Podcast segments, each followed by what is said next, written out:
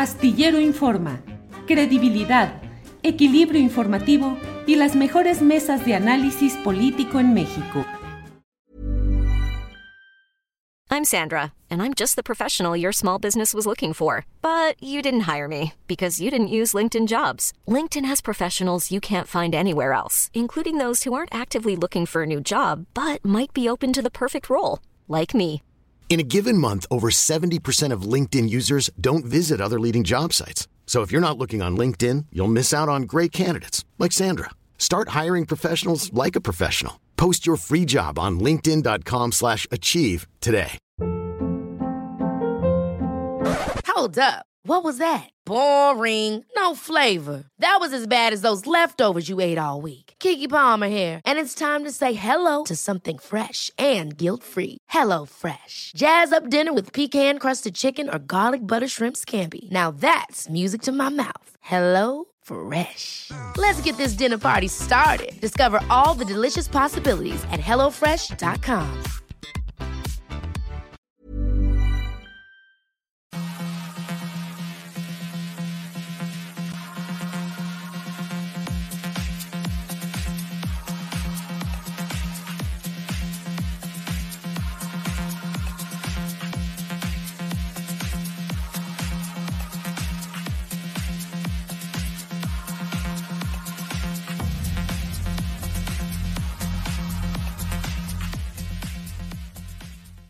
La una de la tarde, la una de la tarde en punto y ya estamos aquí en este lunes 23 de enero de 2023. Muchas gracias por acompañarnos en esta transmisión en la cual vamos a tener la información más interesante de este día en el cual, entre otros de los muchos asuntos que vamos a platicar y que vamos a comentar a lo largo de esta transmisión, está el hecho de que ha iniciado, ha iniciado el juicio a Genaro García Luna en Estados Unidos.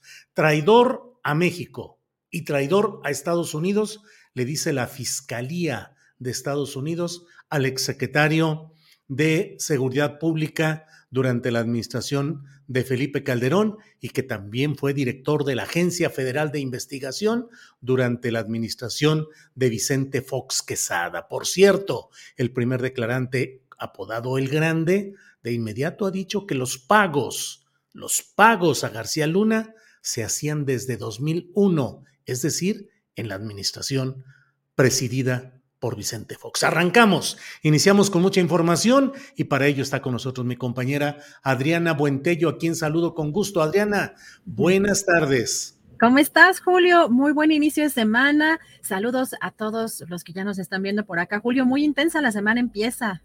Sí, sí, sí, no, no. Empieza duro, con mucha información de todo tipo y no solo lo de García Luna. ¿Qué tenemos por ahí, Adriana, además?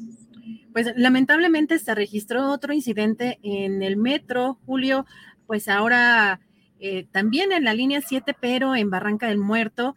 Eh, de acuerdo con una tarjeta informativa, Julio, que dio a conocer el metro, el sistema de transporte colectivo, pues dio a conocer que personal de transportación y seguridad institucional coordinaron el desalojo de los usuarios en la estación Barranca del Muerto en la línea 7, luego de que se registrara presencia de humo en el sitio, aparentemente por un cortocircuito y que de forma inmediata también informan en esta tarjeta elementos de protección civil apoyaron a usuarios y hay alrededor de 20 personas que están siendo atendidas, Julio, por inhalación de humo, que aparentemente no hay eh, ninguna persona que esté afectada de gravedad.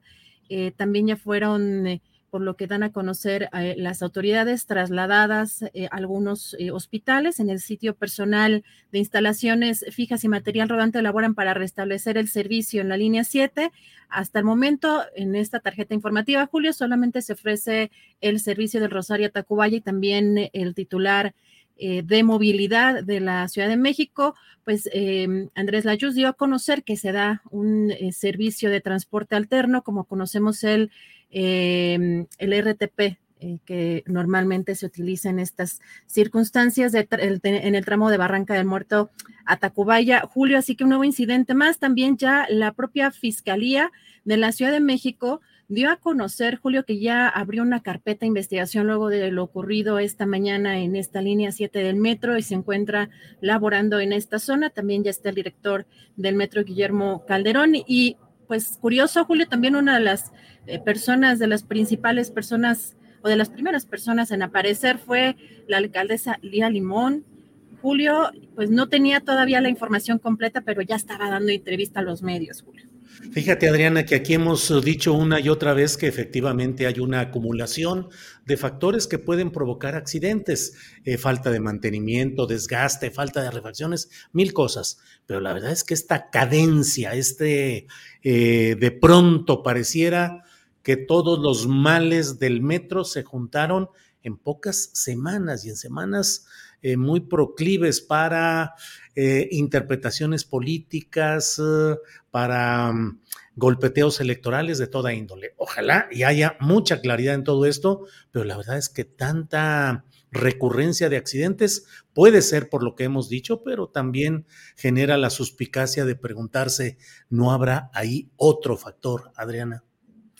Pero interesante, Julio, me llamó mucho la atención que antes de que llegara el propio director del metro, pues ya estaban bien apuntados este, y dando entrevistas sin conocer todos los datos, porque las declaraciones, las primeras declaraciones, declaraciones de la alcaldesa Lía Limón era, pues al parecer, creo, me parece, hay alrededor de 20, 20, no, todavía no tenía la información precisa, pero ya estaba saliendo a los medios, fue una de las primeras autoridades en llegar, también el alcalde de Benito Juárez haciendo acto de aparición y pues mm, la verdad es que uno también pues entiende que esto está colgándose políticamente de este tipo de situaciones. Bien, pues eh, Adriana, hay más información en este día que de veras cuán cargado de cosas está hoy. Eh, ¿Qué otro tema antes de que entremos al de el juicio de García Luna o quieres que ya le entremos a lo de García Luna, Adriana? Pues eh, yo creo que ese es también de los temas más fuertes. Tú, tú dime ahora sí que tenemos cómo es lo popular de Chile, de dulce de manteca. sí, sí, sí. Eh, mira, yo creo que es muy interesante lo que está sucediendo porque al fin, al fin ha arrancado este juicio. recordemos, Adriana Buentello, que muchos de nuestros compañeros analistas y en otros espacios, pues siempre se han preguntado qué tanto puede haber factores que lleven a García Luna a no entrarle al fondo del asunto y a mm, que digan mejor aquí corrió que aquí quedó y evitar involucrar a los dos grandes nombres que estando ausentes físicamente están muy presentes políticamente, que son Vicente Fox y Felipe Calderón. Y hoy, en el arranque de este juicio hay palabras muy duras que usa la Fiscalía estadounidense. Dice que García Luna traicionó a México y traicionó a su país al dedicarse al tráfico de estupefacientes desde su cargo, altísimo cargo en la Administración Pública Federal. Traidor a México y a Estados Unidos. Y en la primera declaración, que es la que está dando ya este personaje, Sergio Villarreal, apodado El Grande, está diciendo que desde 2001 ya estaban entregando, que a él le consta que ya estaban entregando dinero a eh, Genaro García Luna desde los tiempos en que presidía el país Vicente Fox Quesada. Y da detalles, va diciendo cómo va el crecimiento de ese cártel y dice que él personalmente hizo entregas de dinero. Así es que, pues va con mucha celeridad este proceso del juicio del cual se esperaban muchas cosas, pero hoy lo que ya se está dando a conocer me parece que es impactante, Adriana. Responde que sí, cuando le preguntan si el funcionario mexicano estaba en la nómina del cártel de Sinaloa, también dice textualmente, nos daba información sobre operaciones contra el cártel, nos ayudaba a poner y quitar agentes en cualquier parte de México y compartía información para que pudiéramos golpear a nuestros rivales y gracias a su ayuda fue que el cártel creció tanto y también dijo que estaba, estuvo presente en algunos, eh, varias eh, reuniones justamente eh, en donde vio que García Luna recibía sobornos. Así que fuertes las declaraciones, pero también curioso las, lo que platicábamos, Julio, de la parte de la defensa, donde pues el defensor, el abogado César de Castro dijo que Estados Unidos, en este caso, bueno, la fiscalía no tiene ni una sola prueba eh, foto o evidencia plausible de las acusaciones contra García Luna. Así que vamos a estar viendo pues cómo se van a dar eh, pues estas acusaciones y cómo se va a lograr probar esta responsabilidad de Genaro García Luna, Julio. Fíjate, Adriana, eso que has leído, eso que has eh, comentado acerca de lo que ha dicho el grande, que recordemos, ya lo hemos dicho, pero hay que insistir en ese detalle, eh, las versiones publicadas de cómo el grande estuvo presente en una fiesta de bautizo de una hija del entonces senador panista Guillermo Anaya en Torreón, Coahuila, en la cual la hermana de Guillermo Anaya es hermana del grande. Y en ese sentido, este personaje, el grande, estuvo invitado a esa fiesta posterior al bautizo de la hija del senador Anaya de la comarca lagunera de Torreón, Coahuila, y eh, se ha publicado que ahí fue cuando se hicieron los arreglos para el apoyo económico y la protección a, esta, a estos personajes. Y lo que dice hoy eh, el grande, pues constituye de verdad, ahí sí, la máxima traición al interés de nuestro país. Cuando las instituciones se colocan al servicio de una facción, de un cártel, de un grupo, para perjudicar al contrario, para ser protegidos estos, en detrimento de los otros, para cerrarle el negocio, entre comillas, a los de un lado para beneficiar a otros, pues es cuando se trastoca el sentido de la administración pública y se lleva a escenarios terribles como las que no, los que no hay que olvidar, que arrancaron con Felipe Calderón, incubados desde Vicente Fox, que fue quien nombró como director de la Agencia Federal de Investigación a Genaro García Luna. Con Fox arrancó la carrera delictiva de Genaro García Luna, eh, llevada al momento máximo con Felipe Calderón. Pero ese es el gran problema. ¿Cuántos eh, hechos delictivos, cuánta sangre corrió en nuestro país para proteger a un cártel en detrimento de otros? Ahí está, como diría el clásico, ahí está el detalle, Adriana.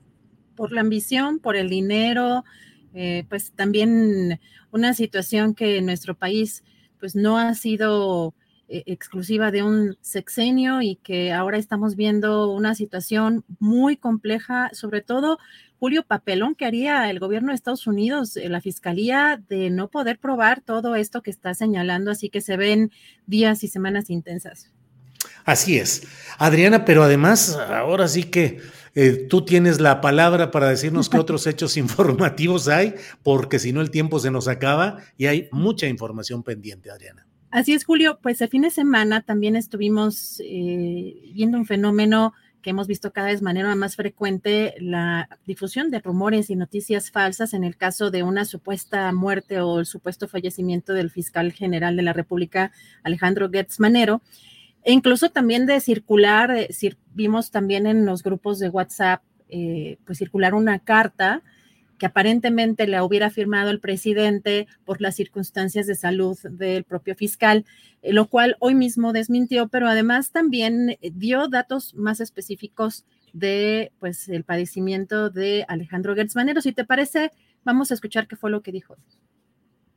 Él se hizo una intervención eh, quirúrgica, lo intervinieron quirúrgicamente este, en, este, en la espalda, en la columna, una infiltración, vamos a decir. Está en su casa, está bien, está en recuperación, incluso está trabajando. Yo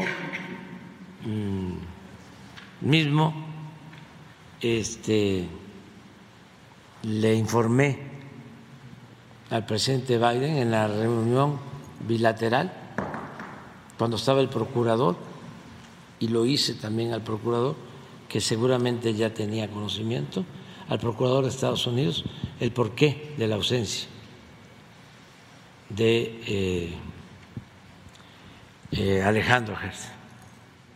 Ayer también o antier falsificaron una carta y es fácil falsificar las firmas, pero esta sí está. Yo cada vez por que uso mucho este, la mano, por mi dedito chueco, ya no me sale igual, pero esta sí está completamente fuera. Entonces, en eso andan. ¿Es cáncer lo que por lo que lo están atendiendo? No, no, no es cáncer. Según mi información, afortunadamente. Pues desde luego, Adriana, que todos deseamos que cualquier persona que está sujeta a un proceso delicado de salud salga adelante y que tenga eh, una rápida recuperación. Y en ese sentido, pues hay la, el ah, eh, reconocimiento y el deseo de que el señor Gers Manero eh, se recupere y esté pronto bien, pero no deja de ser peculiar esta falta de información precisa. Un uh, cargo tan delicado como el de la Fiscalía General de la República debería de informarse con toda puntualidad desde que estuvo ausente el titular las medidas que se tomaron formalmente en este caso o informalmente, en este caso el recurrir al subprocurador Juan Ramos para que se encargara del despacho, pero también cuál es la verdadera situación de salud de Alejandro Gers. Oscar Cedillo, que es columnista en Milenio, donde además es director editorial, dice que da algunos datos. Dice, muchos datos de los que circularon sábado y domingo son falsos, pero algunos desafortunadamente son ciertos, dice Oscar Cedillo en Milenio. El fiscal Gertz sí se encuentra delicado de salud. Lo operaron de emergencia en el Johns Hopkins Hospital de Baltimore, donde se encuentra también ubicado el Centro Oncológico Integral Sidney Kimmel.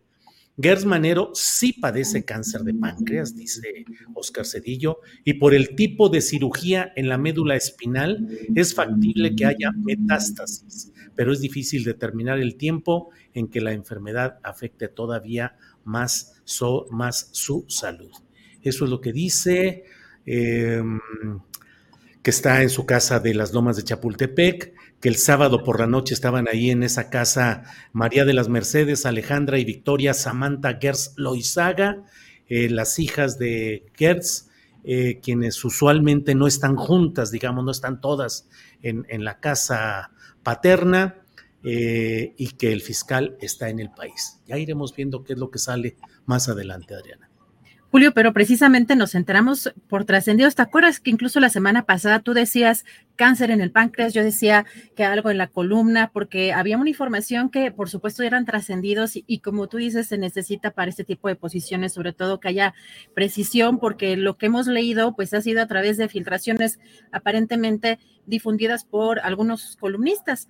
Así que en este caso también le preguntaron al presidente que por qué se había ido a un, eh, pues a un hospital en Estados Unidos en lugar de atenderse en instituciones públicas eh, mexicanas y dijo el eh, presidente que eso había sido una decisión que había tomado el propio fiscal Alejandro Gertz Manero. Y también, por supuesto, hizo referencia pues a la gente también que le deseó la muerte en las redes sociales, porque también hubo una difusión eh, digamos que de mensajes que deseaban pues el fallecimiento del fiscal y también hizo referencia a eso y pues una de sus frases, ya sabes, ¿no? De malos, son malos de Malolandia y pues una pues serie también de señalamientos, sobre todo respecto a este tipo de personajes de, oposición.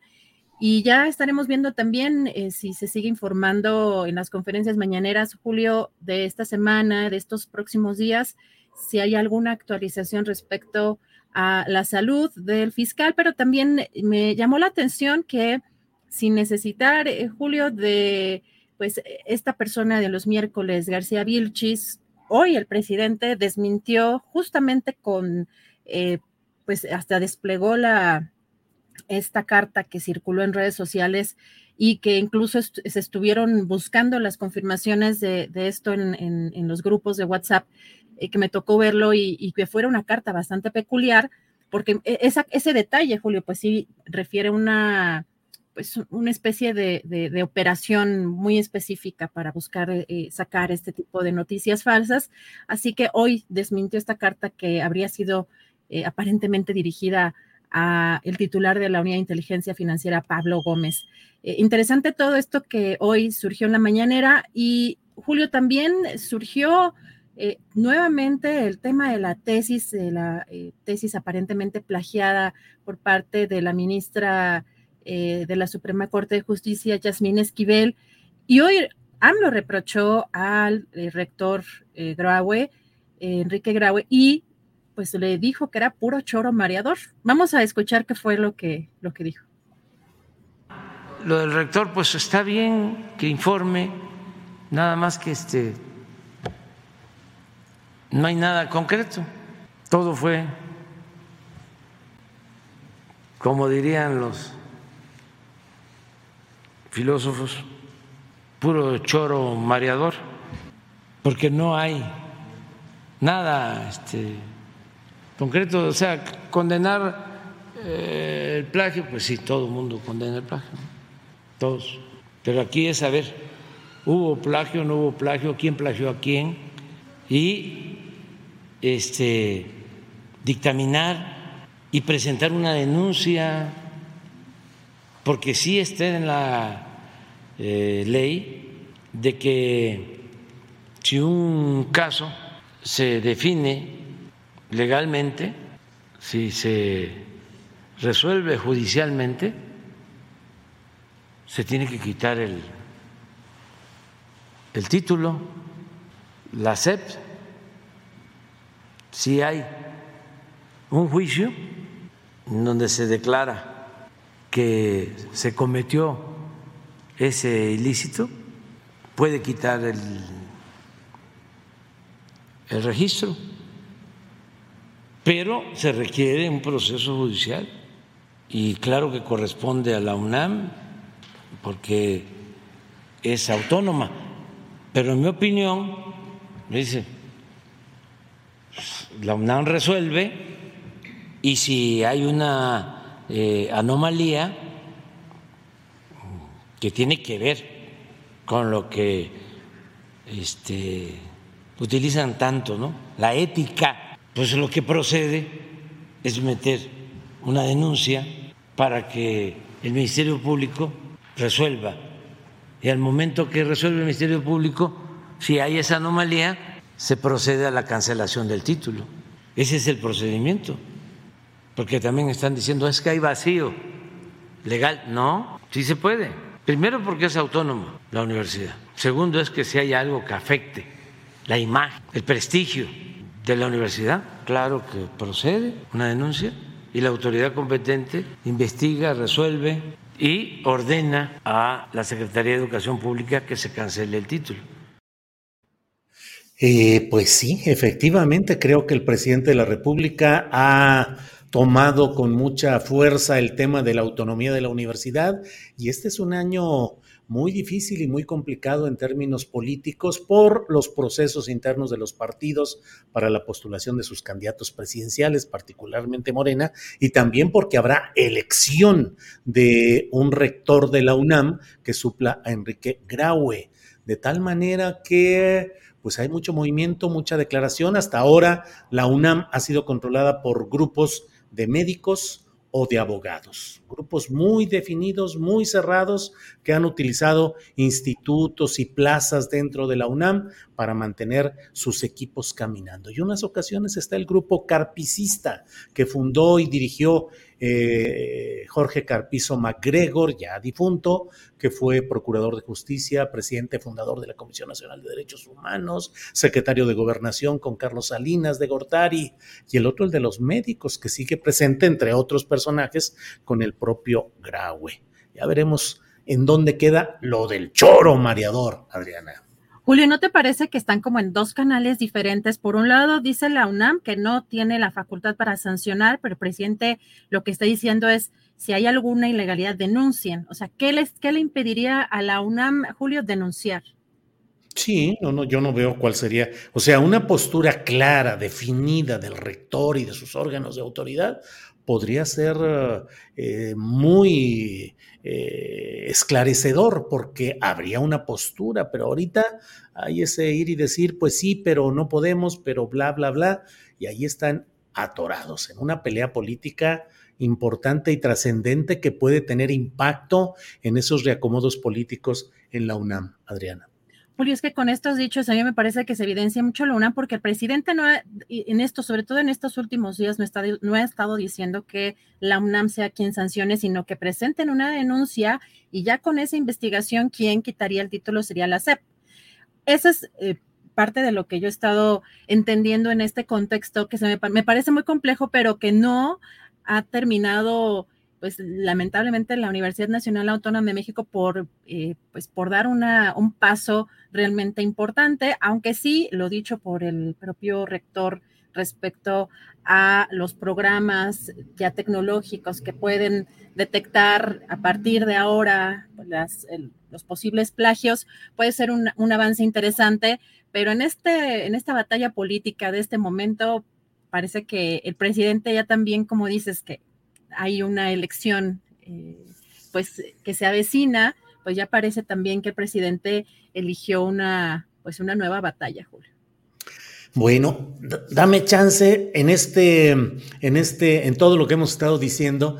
Nada más déjame hacer esta precisión, Adriana. Hay mucha gente que está criticando en las redes sociales, sobre todo a Gers Manero, porque fue, decidió atenderse en una institución privada. Y dicen, bueno, ¿qué no López Obrador dijo? Que los servidores públicos ya no iban a tener más atención en hospitales o en clínicas privadas. Sí, pero hay que estar muy claros lo que hizo el presidente López Obrador y lo que prometió y lo que se está luchando es de que no haya dinero público para que servidores públicos vayan a instituciones privadas por convenios, por arreglos, por privilegios y que la institución pública pague ese servicio privado. Si Gers Manero hubiera pagado lo de Baltimore, lo, de su atención en Estados Unidos, con dinero público, ahí sí estaría en una absoluta contradicción y en algo que debería ser criticado y señalado. Pero Alejandro Gers tiene mucho dinero de origen familiar, es un hombre eh, que viene de una familia con mucho dinero por sí mismo y es un hombre que lleva décadas trabajando en el servicio público, así es que dinero no le ha de faltar a Gers Manero para atenderse donde quiera. Y el problema no es que alguien se atienda donde quiera, aunque sea servidor público, sino que no haya dinero público para pagar esos servicios privados. Eso es todo. Por lo demás, GERS puede atenderse donde quiera y pueda. Y si puede, Adriano. También, eh, Julio, eso me parece muy importante porque es una de las constantes también de la oposición. Hay personajes que están yendo a restaurantes prácticamente a cazar funcionarios.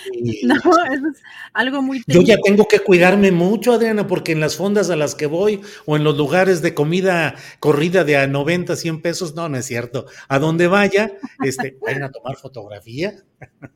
Sí, no, bueno, o sea, de verdad es que sí es como muy... Em, pues muy escandaloso también el tipo de, eh, ¿qué se puede decir? Como paparazzis, de pronto que se, en que se convierten estos, estos personajes aparentemente eh, buscando cazar una, pues una exclusiva, pero con una argumentación bastante depauperada. Pero bueno, eh, más allá de eso, Julio, pues tenemos mucha información también porque fíjate que el fin de semana estuvo muy movido, sobre todo pues ya empiezan las corcholatas, ya empieza pues el movimiento electoral y hubo detalles interesantes. No sé si viste este evento, Julio, en Querétaro, donde el doctor Santiago Nieto pues ya es nombrado, Julio es nombrado enlace nacional en Querétaro para la promoción de la figura de Marcelo Ebrard. ¿Cómo ves? ¿verdad? Es Santiago Nieto.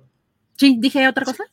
Creo, digo, el fiscal Santiago Nieto. Está bien, adelante el ex titular de la Unidad de Inteligencia Financiera, el doctor Santiago Nieto, fue precisamente quien fue nombrado enlace nacional de Querétaro para eh, promover a Ebrard y eh, pues él mencionó que parte pues, de lo que él está haciendo de su trabajo en esta, pues, en esta posición, pues es encabezar pues estos apoyos al canciller.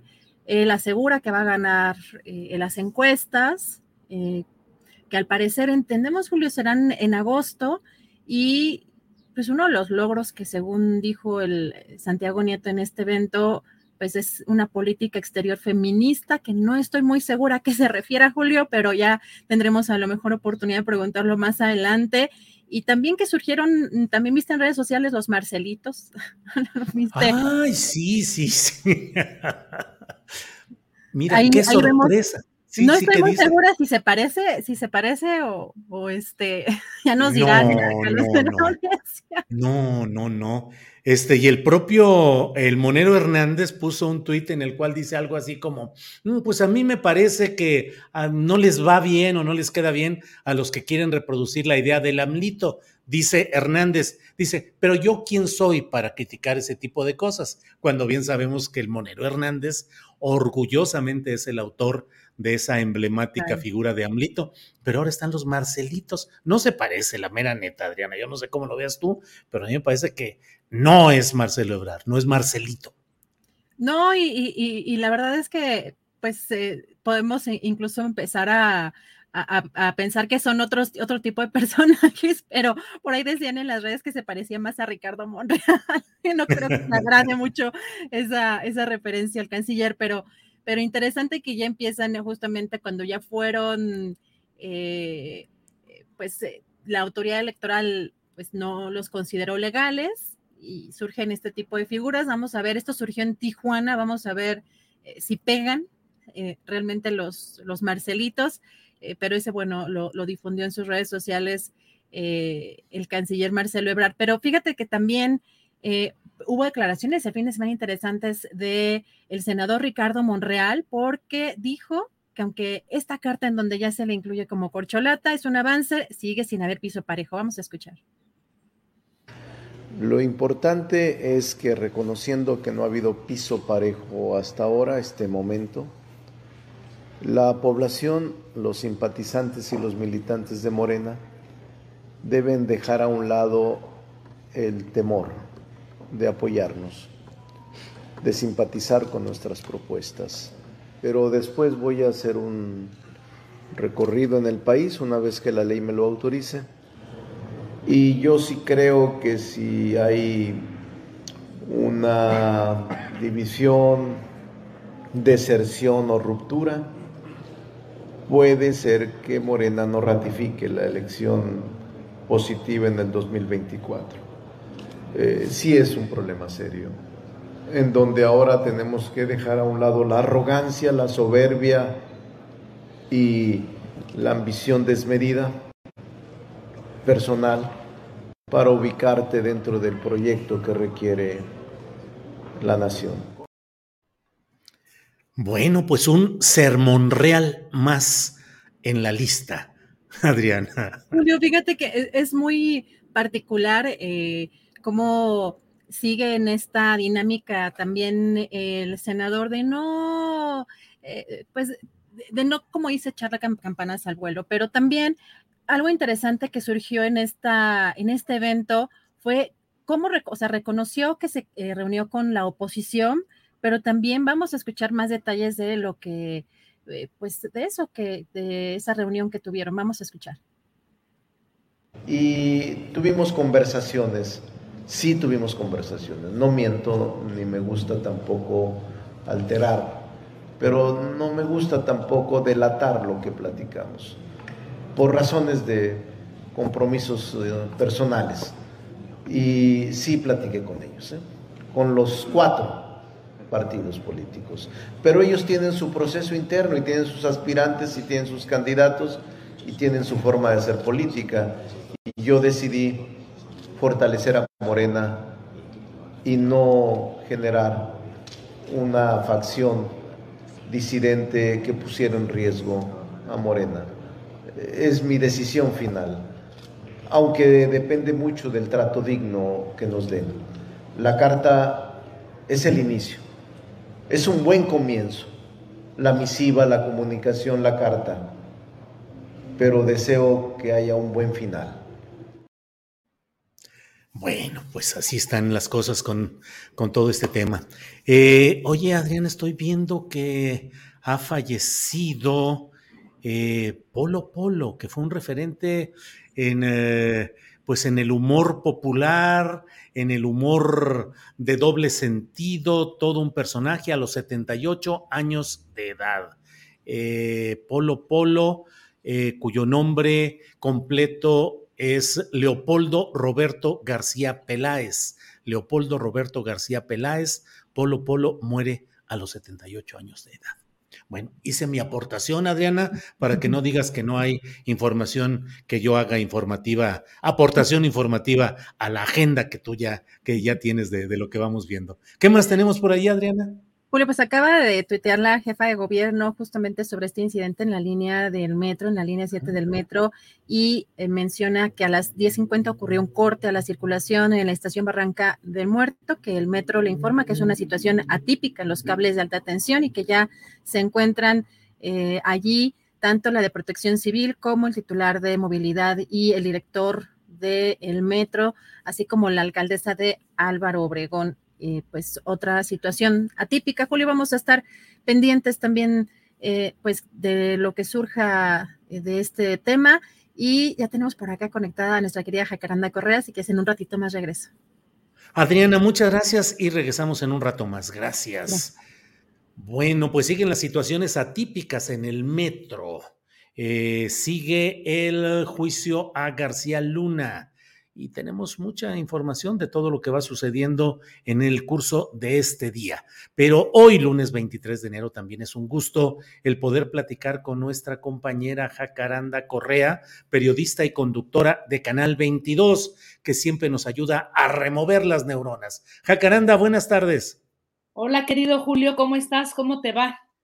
Bien, pues aquí, oye, cada vez está más, más saturado de información. Se va, bueno, al menos yo el viernesito me voy, según yo, a descansar y el sábado y el domingo está lleno de cosas. Llega el lunes y todo lleno.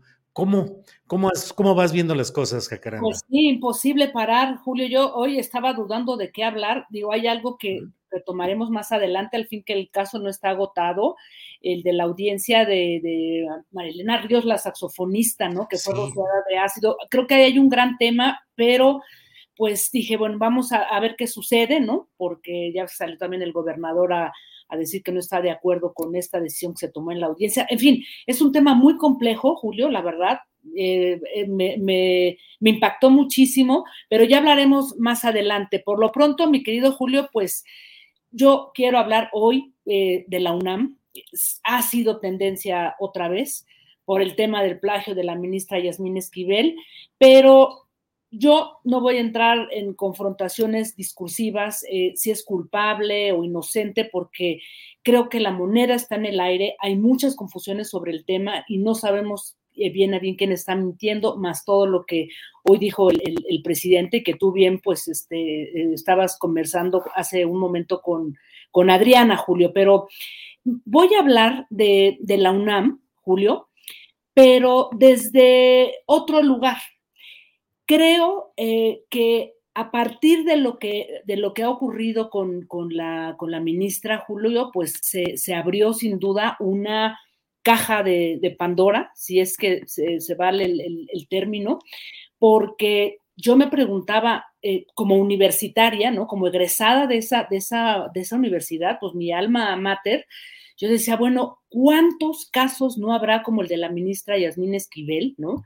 Pero esto, bueno, ya está totalmente politizado. Eh, creo, este Julio, que es urgente la democratización de la UNAM, pero desde dentro son, somos los universitarios, ¿no? Quienes debemos de, empujar para que todos los vicios que hay en, nuestra máxima de, eh, en nuestra máxima casa de estudios, pues todos esos vicios que existen en su interior puedan discutirse y tratar de dar salida a un problema eh, y sobre todo cerrarle el paso a intereses políticos ajenos que en este momento, a meses de que se renueve la, rectoría de la UNAM, pues están a la orden del día. Y lo digo como, lo que hoy voy a comentar, repito, lo digo como, como ex universitaria, egresada de, la Facultad de Ciencias Políticas, también como eh, profesora en su momento eh, de, asignatura, tanto en el sistema escolarizado como abierto, después lo dejé porque justo también vamos a hablar de esto, eh, es una grosería y es un insulto lo que se les paga a los profesores de, asignatura, que son los que soportan eh, pues realmente las clases en la, en la universidad, ¿no? Pero quisiera comenzar diciendo, Julio, que a nadie le convienen los ataques a la UNAM. No le conviene a la propia universidad, tampoco le conviene al gobierno del presidente Andrés Manuel López Obrador.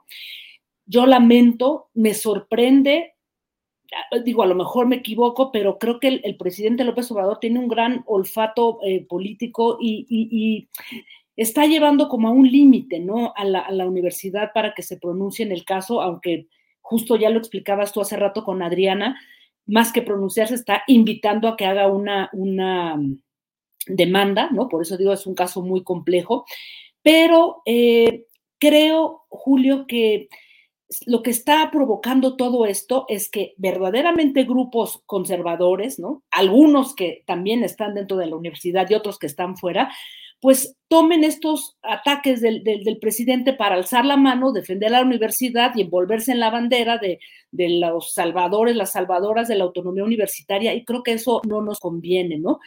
Creo que llegó el momento, Julio, a partir de todo lo que está ocurriendo, porque estamos viendo que ahí dentro hay un problema, ¿no?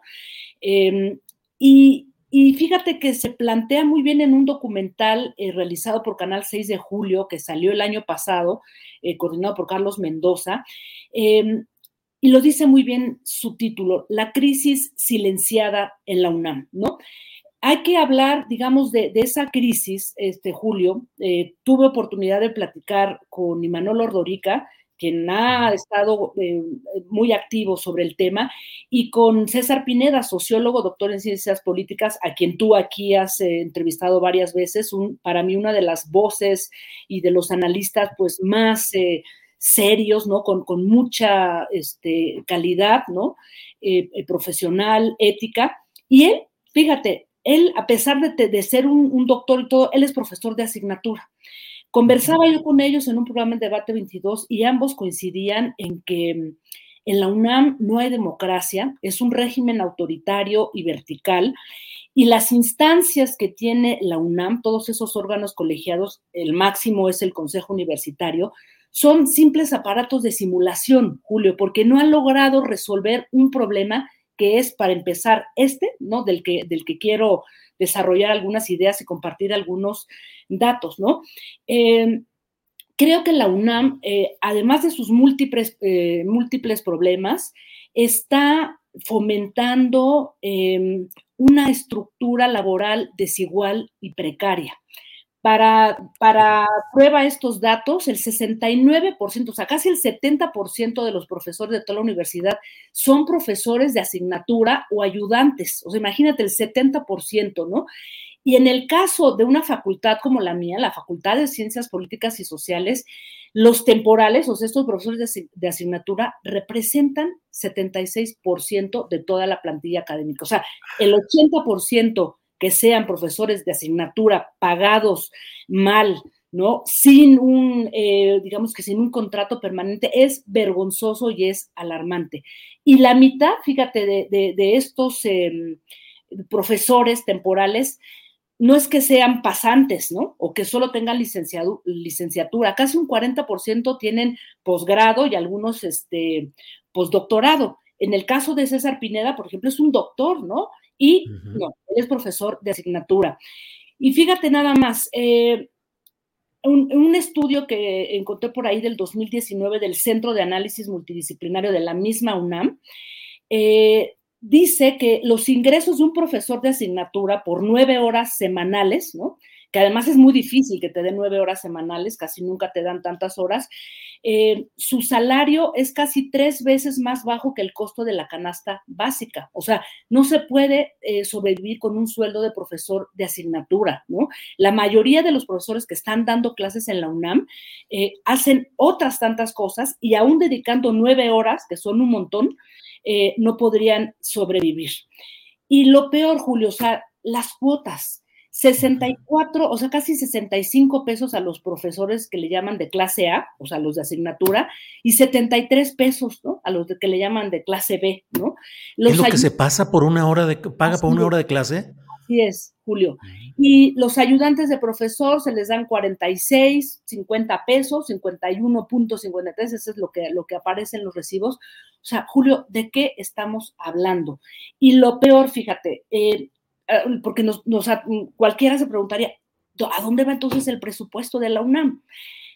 en un grupo, fíjate, por ahí hay otro estudio también de otro profesor, otro académico que trabaja con César Pineda, y han hecho muchas investigaciones al respecto porque hay una gran inconformidad. Ya los vimos en la pandemia, salieron los profesores de asignatura decir, páguenos porque además les retuvieron este, sus salarios en plena pandemia. Bueno, un grupo de 415 académicos son los que se llevan la mayor parte del presupuesto de la UNAM frente a casi 13 mil profesores que ganan por hora, Julio. Y esto nos está hablando de una élite dorada en la UNAM, Julio, una élite de los, o sea, que incluye académicos o académicos funcionarios, y algunos llegan a ganar hasta 100 mil pesos al mes frente a 1.600 o 1.700 que gana un profesor de asignatura, es verdaderamente escandaloso y es indignante, Julio. Y mira, no me meto en los otros problemas que hay eh, ahí, ¿no? O sea, además de esta élite dorada, eh, esta élite que tiene cooptada la universidad ganando eh, salarios exorbitantes, ¿no? O sea, los presupuestos para las facultades son penosos. O sea, yo entro al baño de la Facultad de Ciencias Políticas, no hay papel, está sucio, están en unas condiciones espantosas, Julio. La Facultad de Ciencias Políticas se calla pedazos del descuido que tiene. O sea, es imperdonable, Julio. Y yo termino diciendo que, eh, te digo, no me meto al, otro problema que tiene que ver con la violencia de género y todas estas cosas en las que el Consejo Universitario y todos los determinados órganos jurídicos no han hecho nada, Julio, ¿no? Entonces, creo que es urgente la democratización de la UNAM. La UNAM tiene que cambiar, pero desde adentro, sin presiones políticas, Julio, sin confrontaciones. Sé que es difícil porque históricamente nuestra universidad pues ha caminado, ¿no? Acompañando a los movimientos de izquierda, movimientos en resistencia y siempre, siempre se corre el riesgo de que sea infiltrada por intereses políticos, ¿no? Pero fuera las manos de la UNAM, Julio, a nadie le conviene una confrontación en este momento, ¿no? Y creo que pues es momento, ¿no? De, seguir discutiendo todo esto, porque no puede seguir así la máxima casa de estudios, ¿no? Esto no ocurre en la UAM, no ocurre en el Politécnico, o sea, las plazas, los concursos de oposición que, normalmente se hacen para eh, alcanzar una plaza en la UNAM, son un cochinero, Julio. O sea, es imposible eh, postularte para hacer un, examen de oposición porque todo está amañado. Hay profesoras, profesores que dan clases de géneros periodísticos, me consta, porque yo he querido intentar dar esa clase, y son profesores que nunca en su vida se han parado en un medio de comunicación, Julio. Hay profesoras y profesores que incluso siguen siendo profesores, fueron mis maestros hace años y ahí están, sin pararse nunca en un medio y están dando clases de periodismo. Julio, creo que es momento de pensar todo esto y sí que bueno que el tema de la ministra está este, en Twitter, tendencias y todo el mundo habla de eso. No nos convienen las confrontaciones, pero es tiempo de entrarle a estos problemas que aquejan a nuestra máxima casa de estudios, Julio. Jacaranda, celebro mucho que hayas tocado este tema y que lo hayas hecho con los datos, las referencias, el contexto, el análisis mm, lúcido y, y, propositivo, como siempre lo haces en tus intervenciones, pero ese es un tema necesario. No puede seguir México anclado en esos grupos de interés político que a lo largo de décadas han estado controlando las universidades públicas de todo el país y particularmente la UNAM, donde camarillas elaboradas a partir de entendimientos de complicidades manejan un presupuesto público con el ah, eh, necesario eh, señalamiento de la autonomía universitaria, pero tampoco puede ser que el dinero público se maneje de una manera eh, opaca, escabullendo información y privilegiando efectivamente, como lo has dicho, una élite dorada mientras que aquí el chat está lleno de comentarios de profesores y de gente que dice efectivamente no hay, no pagan lo adecuado, así estamos todos, eh, Mm, todo debe, haber eh, salarios dignos. Hay muchos comentarios y de pilón Lorenzo Córdoba va de regreso a la UNAM. Es que algunos catedráticos piensan que están en el Harvard Campus UNAM. Eh, eh, la Facultad de Arquitectura acaparada por los mismos grupos de siempre, sin entender nada, sin compromiso con el alumnado. Hay que revisar a fondo la UNAM, plagada de corrupción y amiguismo. Eh, Majo Villaseñor, yo conozco investigadores con casita de campo y propiedades para rentar y la banda matándose por tres varos. Híjole, está, por aquí estaba alguien. Eh, eh, poniendo un nombre muy claramente diciendo yo soy profesor y nos pagan muy poco, en fin, pues hay muchos comentarios. Como tú lo dices, fuera de la politiquería, sí, perdón. Exacto, fuera, de la politiquería es lo que está pasando en la, UNAM. Y mira, lo, dicen bien, ah, digo, hay que aclarar eh, que, mm, o sea, hay profesores, son muy pocos los profesores que están ganando salarios exorbitantes esta, este sistema meritocrático que se ha establecido, que el SNI, los técnicos y los niveles, etcétera, es un sistema que además no está funcionando, Julio, porque hay profesores, bueno, ahí estaba la propia discusión del propio Guillermo Sheridan, a quien yo, bueno, eh, respeto, la verdad, pero difiero en mucho, en mucho de su pensamiento, pero hay profesores como él y muchos otros, Julio, que no dan clases y ganan un dineral. Entonces, todo este sistema meritocrático de eh, vamos a, a, hacer un librito, vamos a hacer esto, vamos a hacer lo otro, o sea, triplican, triplican su salario frente a estos profesores de asignatura y ayudantes, que yo soy muchos, yo fui profesora de asignatura y me fui, luego ya, repito, no he podido regresar porque además de que, como tú bien lo dices, son, son sueldos de miseria, Julio, no puede ser, no puede ser y no podemos permitir. Alguien decía este, algo muy interesante, o sea, va en contra del alumnado, o sea, a los, a los alumnos no se les toma en cuenta para nada, Julio, y creo que también ahí hay una gran deuda eh, de, de, todas estas instancias administrativas y los órganos colegiados de, de la UNAM, el máximo, uh -huh. el Consejo Universitario, con nuestros alumnos de la Universidad Nacional Autónoma de México, Julio. Así es que, pues bueno, yo les recomiendo también que busquen este, este documental del canal 6 de julio, que le echen ahí una, una mirada. Vale la pena lo que se plantea ahí por parte de, de, de académicos, de académicas, ¿no? Respecto a este tema, querido Julio. Jacaranda, pues como siempre, remover la neurona, pero en serio. Muchas gracias, Jacaranda, y vamos a tratar de mantener en el curso de esta semana eh, algunas entrevistas y algún análisis sobre este tema que muy bien has puesto tú sobre la mesa, eh, y vamos a, a seguirle dando análisis y comentarios sobre este asunto, Jacaranda, y pues como siempre agradecidos de que estés con nosotros en estos lunes de neuronas removidas. Removida. La hora del chacachaca. Del chacachaca. Gracias, Jacaranda. Nos vemos el próximo lunes. Gracias, igualmente, que estés bien. Hasta pronto, hasta luego, Jacaranda. Bueno, pues en unos segunditos estaremos ya en contacto con Claudia Villegas, periodista, directora de la revista Fortuna, para hablar sobre temas económicos. En un segundito estaremos con ella. Le voy comentando, mientras tanto, que siguen los problemas en Cancún con los taxistas inconformes con el servicio por aplicaciones, es decir, sobre todo Uber en términos de mucha violencia, mucha agresividad que está siendo difundida eh, en las redes sociales sobre todo.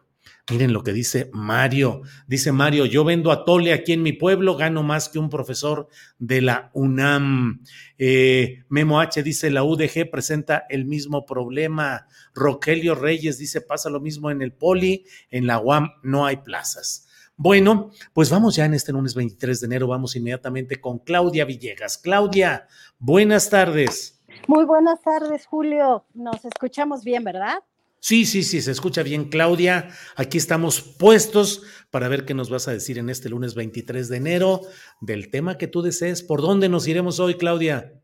¿Qué te parece, Julio, si comentamos un poquito cuál fue el resultado del foro Davos y qué uh -huh. es la policrisis, un término que ya habían acuñado algunos inversionistas, algunos estrategas de mercado de valores, pero que eh, la encuesta de riesgos globales de Davos quiso recuperar un poco para asustar de cómo la globalización se ha ido eh, difuminando, la globalización ha ido desapareciendo y el riesgo que ven ahora en Davos es que cada día los países se conviertan pues en murallas regionales hipertrechadas, en donde la globalización que dio tantos negocios, Julio, se va de alguna manera desapareciendo, Julio. El informe de riesgos globales es realmente preocupantes si tomamos en cuenta que lo que quiere el foro Davos es que se regresen a las antiguas prácticas, a, las, a los antiguos movimientos de capital. Dice que se prevé una nueva guerra en Europa si no se resuelve el tema de seguir colaborando, entre comillas, como les gustaba al foro de Davos que se realizara la globalización, Julio. Vaya, Claudia. Eh, por otra parte, Claudia, ese foro sigue teniendo la misma fuerza, no de imposición real, pero sí de sugerencias, de políticas y de acuerdos entre élites económicas para regir más o menos políticas a nivel mundial o ha ido decayendo, Claudia? Definitivamente, Julio, ha ido decayendo.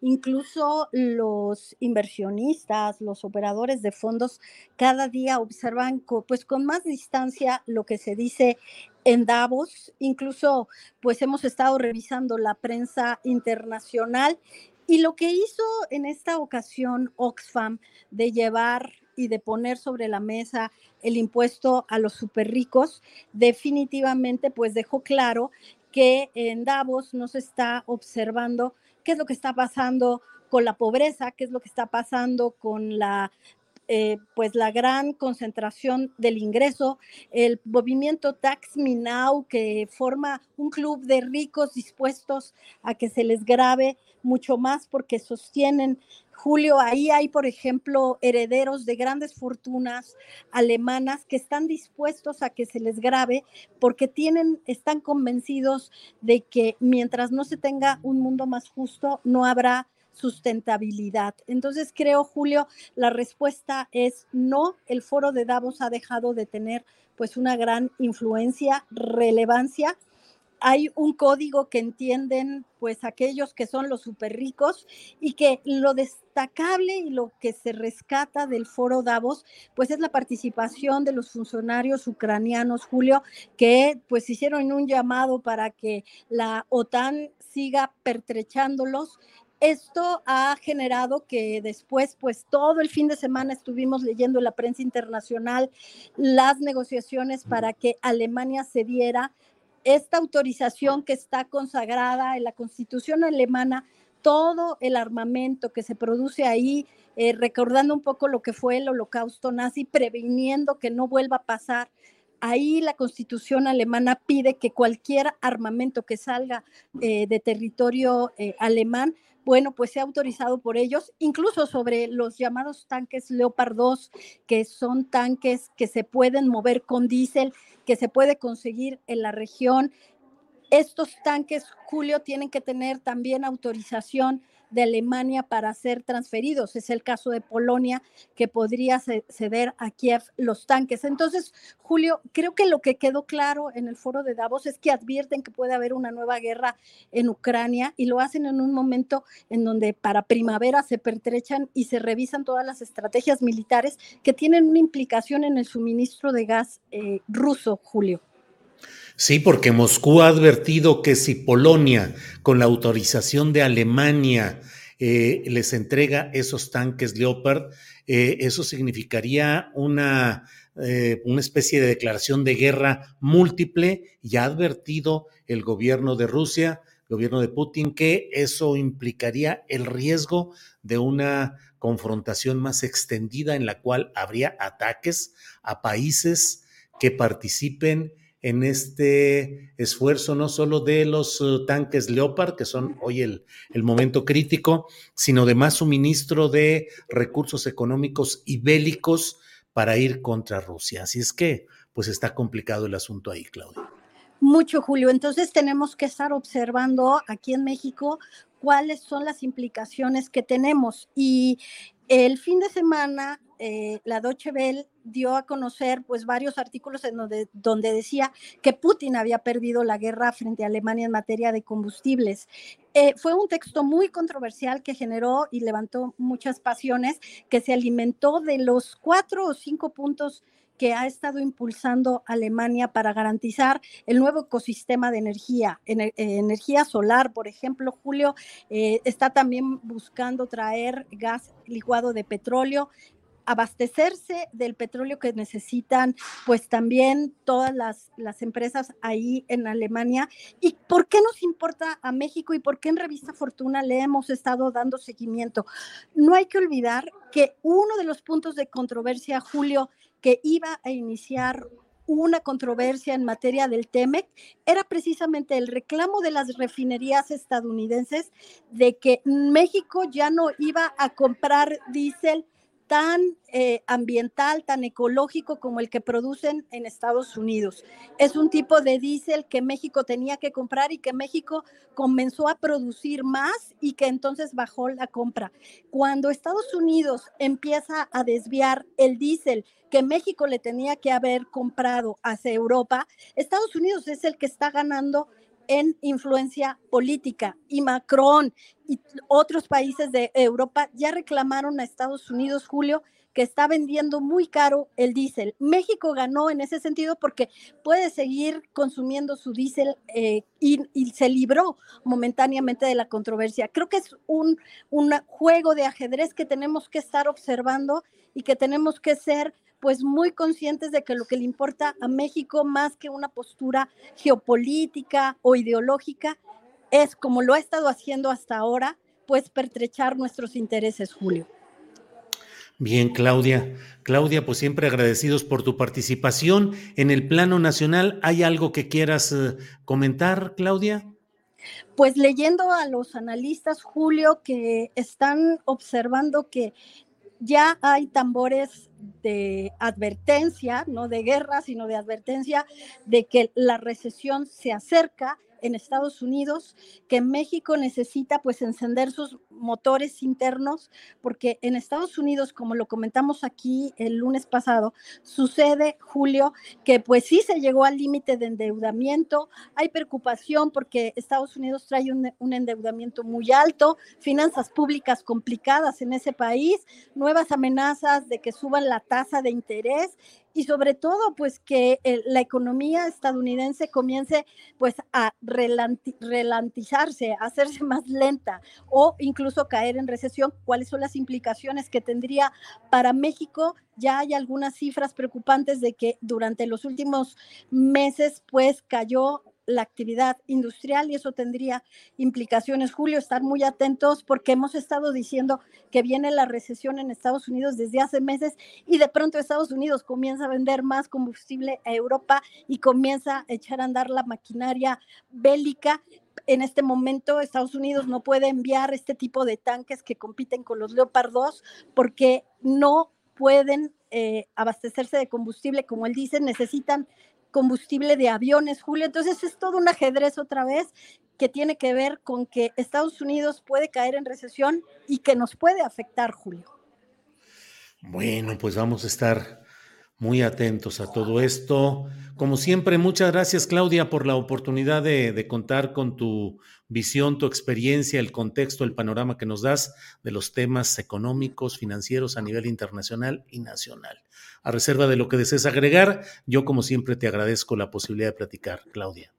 Muchísimas gracias, Julio. Una disculpa por no poder encender la cámara, pero andamos acá en la Cámara de Diputados preguntando, pues sí, cómo va todo el ejercicio de los recursos para que sea contracíclico y que no le afecte tanto a la economía. Estamos preguntando también sobre el tema de la deuda interna, porque hay algunos analistas que dicen que estaría superando hacia el cierre de 2023 ese 50% que tanto se presume, tomando en cuenta que el Producto Interno Bruto pues es el real y no el nominal, Julio. Entonces, pues temas que se quedan ahí en la cartera. Claudia Villegas reporteando, así es que no hay ningún problema, sino al contrario, gracias de que andas encima de la información y viendo qué es lo que, lo que surge. Así es que gracias Claudia y nos vemos el próximo lunes o antes si hay algún tema económico en el que podamos pedirte tu opinión. Gracias Claudia. Por supuesto que sí, querido Julio. Un abrazo. Igual, hasta pronto, Claudia Villegas. Bien, vamos a seguir de inmediato. Vamos ya Precisamente Claudia Villegas hablaba acerca de este informe de Oxfam. Está con nosotros Carlos Brown, él es economista político, gerente de fiscalidad en Oxfam, México, eh, y Atlantic Fellow en el Instituto de Desigualdades Internacionales de la Escuela de Economía de Londres. Carlos, buenas tardes. Hola Julio, buenas tardes. Muchas gracias por tenerme de vuelta una semana después. Sí, no, bueno, digo, ya aquí ya vamos a tener tu sección constante. Carlos, muchas gracias. Eh, pero es que desde la vez pasada quedamos de platicar porque iba a haber otra, eh, otra parte de este informe que podríamos ir comentando. Así es que dinos, Carlos, siempre muy atentos a este tema que has estado manejando, muy interesante. ¿Qué tenemos en esta ocasión, Carlos? Muchas gracias. Eh, a ver, lo que traemos hoy, ya lo habíamos dicho desde la semana pasada, es la actualización, pero en el, del informe que habíamos dado en el marco de la conversación global sobre la riqueza y la extrema concentración de la riqueza, pero el caso mexicano. Eh, y lo que muestra el informe mexicano que se titula ¿Quién paga la cuenta? los mitos alrededor de las fortunas, de, las, los impuestos a las grandes fortunas, es que los super ricos en México tuvieron un comportamiento parecido a lo que ocurrió en el resto del mundo. Vieron crecer, de nuevo, super ricos son personas con fortunas arriba de mil millones de dólares, es decir, 20 mil millones de pesos de fortuna. Esas personas vieron crecer su fortuna en un 33%. De, de, por cada, digamos, por cada 100 pesos de fortuna que se creó desde el inicio de la pandemia, es, tenemos 21 pesos para el 1% más rico frente a apenas 40 centavos para el 50% más pobre de la población. Pero al mismo tiempo en México estaban creciendo la pobreza y la pobreza extrema. Vimos cómo se sumaron a las filas de la pobreza y de la pobreza extrema millones de personas, especialmente de la pobreza extrema. Y es decir, una vez más, no estamos en el mismo barco, pero estamos en la misma tormenta. Es decir, pensemos en el contexto en el que estábamos teniendo los últimos tres años las conversaciones de los, la caída de ingresos, la pérdida de empleos, del cierre de negocios, de familias con algún integrante enfermo que lamentablemente falleció, de personas que tuvieron que salir de su trabajo para poder cuidar a una tercera persona. Es decir, mientras millones de familias la pasaban muy mal en este país, los super ricos empezaban a ver crecer su fortuna. Por cada peso que tenían, vieron crecer en 33 centavos sus fortunas existentes. Es decir, otra vez, no estamos teniendo una situación similar, incluso para el caso mexicano. Y permítame cerrar diciendo, pues que esto tampoco se refleja en el sistema fiscal que tenemos, es decir, a la hora de pagar por las cuentas, a la hora de pagar por los servicios públicos, los bienes públicos, por todo lo que permite que como sociedad más o menos salgamos adelante desde lo público, pues no estamos pagando de igual manera. Son, son los hogares de siempre los que están pagando una vez más, pero esto se hace aún más grave en medio de una pandemia como la de COVID-19. Carlos, ¿y qué tanta, cuál es la gran resistencia? En México, es decir, en otros países hay algunos uh, grandes uh, empresarios o capitales multimillonarios, ya lo decía la propia eh, Claudia Villegas en la anterior intervención, e incluso alemanes que dicen, cóbrenos más porque necesitamos aportar más en impuestos para el bienestar colectivo. En México, al contrario, hay un enorme rechazo y hay una circunstancia en la cual eh, la idea de una reforma fiscal, la idea de imponer eh, una eh, una cuantía mayor de impuestos a los grandes capitales, pues es visto como una herejía, va contra el libre mercado, atenta contra las empresas, es comunismo, es socialismo. ¿Qué pensar frente a todo eso, Carlos? Pues que es la historia de nuestro país, al menos desde que se creó México, pero sobre todo en los últimos 100 años, si algo ha caracterizado este país es que las resistencias de las élites económicas para hacer para poder aportar más a la bolsa común han sido al menos de nuevo 200 años, pero en los últimos 100 años esa es la historia. ¿Por qué? Porque México ya tuvo estos impuestos. Contrario a lo que se cree de no, México jamás podría tenerlo, esto no es Suecia, esto no es Dinamarca, México ya tuvo estos impuestos. Tuvimos impuestos a la riqueza neta, tuvimos impuestos a las ganancias extraordinarias, tuvimos impuestos a las herencias y sucesiones, es decir, esto ya existió. Estoy hablando de los 30 a los 50 del siglo pasado. Eh, esto ya estaba en México, pero además esto ya está pasando en el mundo, ¿no? O sea, además no es solo de que México ya lo tuvo y que ha tenido resistencias históricas a cualquier reforma fiscal profunda y progresiva, es decir, que pague más quien más tiene, quien más gana. Además de eso, en América Latina esto ya está pasando, que es algo que platicábamos la semana pasada. Argentina y Bolivia pusieron impuestos a la riqueza en medio de la pandemia para poder pagar por varias cosas que tuvieron que pagar durante la pandemia. Eh, España acaba de implementar una serie de, de políticas tributarias para que los ricos empiecen a pagar más. Colombia acaba de pasar una reforma tributaria bastante profunda, mucho menos de que les hubiera gustado a quienes están en gobierno, pero bastante profunda. Chile y Brasil están teniendo esa conversación ahora mismo en sus legislativos. Fernando Haddad, el nuevo ministro de Finanzas brasileño, ya dijo que en el primer semestre esperan tener eh, una, una, nueva, una, una reforma tributaria acordada con las partes. Es decir, México se está quedando atrás, además de una conversación regional, porque el ministro de Finanzas de Colombia, José Antonio Campo, ya hizo un llamado a un pacto fiscal regional que ponga sobre la mesa cuáles son las políticas regionales que deberíamos estar implementando, pero también las nacionales. ¿Qué está haciendo cada país para hacer que los, los super ricos paguen más de la cuenta? Sí, incluso una reunión hoy entre Alberto Fernández, el presidente de Argentina, y Lula da Silva, el presidente brasileño, que entre otras cosas están analizando la posibilidad de impulsar una nueva moneda regional en Sudamérica que podría llamarse SUR, eh, con la idea de desdolarizar sus economías. Y bueno, pues eh, yo no sé, pero a lo mejor México debería tener cuando menos un observador en este tipo de reuniones para ver cómo se van moviendo las cosas también en estos lugares, Carlos. Y así como es la conversación de lo monetario, es la conversación de lo fiscal. Es decir, esto tiene, que, por lo menos en el caso fiscal, esto tiene que dejar de ser una carrera hacia el fondo. Lo que ha pasado es que los países han, han competido durante 40, 45 años para ver quién da las mayores concesiones a las grandes fortunas. Como si eso generara crecimiento, como si generara inversión, cuando la evidencia ha mostrado, y eso también lo platicamos la semana pasada, que no es así, que dar concesiones a las grandes fortunas no implica ni crecimiento ni inversión. Es un poco este mito que tenemos de la economía del goteo, de que si le das a unos pocos, eso se distribuye al resto de la sociedad, pues los resultados de los últimos 40 años ya dan muestra de eso. Pero además, ese no es el único mito. En México tenemos muchos mitos que permean y es parte de la conversación que tenemos en el informe, en el informe para México. La idea de que los super ricos hicieron su fortuna echándole ganas, por ejemplo. Así como hay que romper la idea de que las personas pobres son pobres porque quieren, porque quieren estar así, también hay que romper el mito de que las grandes fortunas se construyeron a base de trabajo. Nos esforzamos todos, se, se esfuerza muchísimo más quien se para a las 3 de la mañana para poner un puesto a las 4 y media, 5 de la mañana, para poder tomar el transporte público todas las mañanas, para poder llevar el sustento a sus familias. Esas personas también se esfuerzan, no es un asunto de esfuerzo, es qué está detrás de, de las grandes fortunas. 10 de esas fortunas son por herencias, es decir, e incluso, y esto es importante, los únicos tres nuevos super ricos en la lista son porque les heredaron.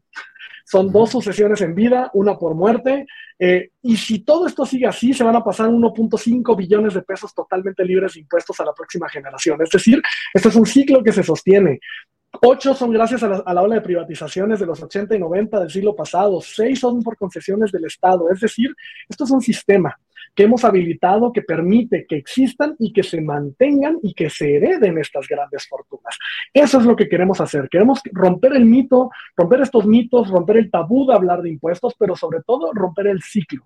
Empezar a pensar qué sociedad queremos construir, cómo se va a financiar. Creemos que esta es la conversación que debemos tener en México para los siguientes días, semanas e incluso años.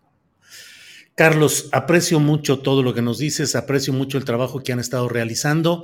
Debo decirte que en el chat y en algunos comentarios sí hay la pregunta de decir, bueno, ¿y Oxfam de por qué? Se mete a estos temas cuando es probable, desde el punto de vista de algunos de quienes plantean esto, que provenga de una financiación y de una óptica que debería ser más favorable a los intereses neoliberal, neoliberales y al gran capital que a otra cosa. Mira, José Luis Hugo González Enríquez dice, Oxfam es una institución oscura que tiene una ideología globalista. ¿Cuál es el trabajo comunitario que realiza con la población? Ninguna. Frente a esto, este, este comentario y otros más que hay parecidos, ¿qué decir, Carlos? ¿Por qué están haciendo este tipo de trabajo? ¿Cuál es el sentido? Mira, eh, ¿por qué hacemos esto? Porque creemos que hay que avanzar hacia una economía para la igualdad. Porque creemos que esto no es solamente una patita, son muchas patitas las que hay que implementar, desde políticas salariales y laborales más justas, desde una política fiscal que sea más progresiva y que haga pagar más a quienes más tienen. Porque de nuevo, no estamos hablando de, ay, a la persona que ha trabajado 40 años y que logre un ahorro para el futuro. No, estamos hablando de los súper, súper ricos. Pero no basta y también incluye el tema de cómo se defiende el territorio, cómo se propone los bienes comunes, desde qué lugar hablamos de la propiedad, es decir, es una agenda amplia la que maneja Oxfam, en particular Oxfam México. Y ojo, les invito a entrar a oxfammexico.org para que vean que sí hay un muchísimo trabajo con poblaciones, con comunidades, mucho trabajo con organizaciones locales. Es decir, el trabajo de Oxfam, si bien esta es una patita, que es la visibilidad pública y hablar en medios y tener estas conversaciones que son incómodas y que no gustan, y que, pero que es importante tener, porque de nuevo era un tabú. Hasta hace unos años hablar de impuestos era, no, no, no, ahí no te metas, no, nunca va a ser el momento. Definitivamente esa es una conversación que queremos abrir, pero la otra parte que nos parece importante es que nada de esto es posible si no lo vinculamos con lo que está pasando en territorio. Y ahí hay muchísimo trabajo por parte de Oxfam México, desde los programas de justicia, justicia climática y acción humanitaria, desde bienes comunes y territorio, desde bienestar y trabajo. Hay un trabajo con personas repartidoras, con comunidades en el Istmo de Tehuantepec. Digamos, nuestra respuesta humanitaria es conocida, es decir, es, esta es una estrategia amplia que tenemos desde Oxfam México. Esta es solo una patita de una conversación mucho más amplia que es cómo empezamos a hablar de economía para la igualdad. Bien, pues eh, Carlos Brown, de veras gracias por uh, los datos, por el contexto, por la claridad también de exponer estos temas que son profundos y hay que plantearlos de tal manera que les vayamos entendiendo los profanos de estos temas. Así es que, Carlos, como siempre, muchas gracias y seguiremos en contacto a reserva de lo que desees agregar. Muchas gracias, Julio. Yo nada más agregaría, por favor, visiten oxfammexico.org, diagonal Davos 2023. De nuevo, oxfammexico.org, diagonal Davos 2023. Ahí está el informe, ahí están videos para entender mejor. Es decir, abramos esta conversación y te agradezco muchísimo el espacio por ayudar a abrir esta conversación incómoda, pero muy importante en nuestro país.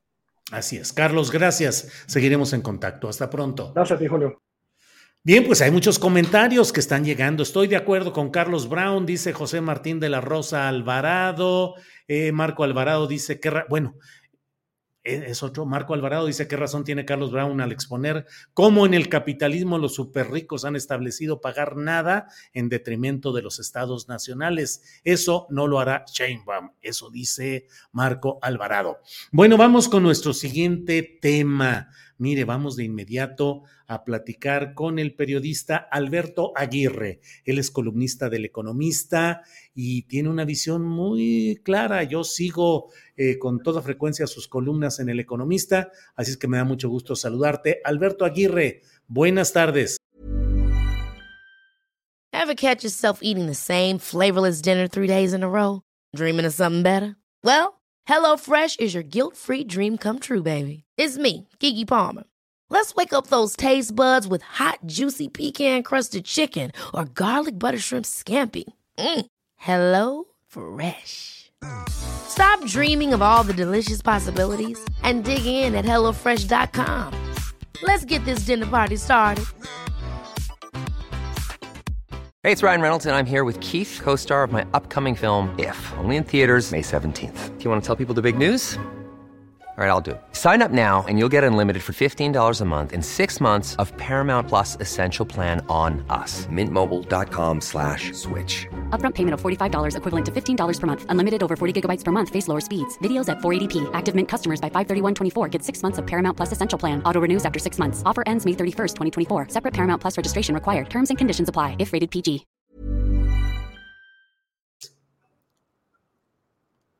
Alberto Aguirre. Julio, buenas tardes. Qué gusto saludarte. Buenas tardes. Igual, Alberto, muchas gracias. Em, tu camarita se puede mover para que tu cara quede un poquito más eh, eh, visible o tú mismo así levantándote, ¿sí? Sí, sí, por ahí está muy bien. Gracias, eh, Alberto. Alberto, ¿cómo estás? Buenas tardes y gracias por aceptar esta invitación. Hoy he leído en tu columna del Economista una referencia a una, un acto público hacia el Cerro del Cubilete en Guanajuato y una convención o una reunión de evangelistas en la Ciudad de México. ¿Cómo va ese tema, Alberto? Sí, Julio. Eh, eh, pues nada, para comentar sobre este tema, no todo es eh, la audiencia de García Luna en Nueva York o el caso de la ministra Yasmín Esquivel. Yo creo que en la surgen estos dos eventos que llaman mucho la atención.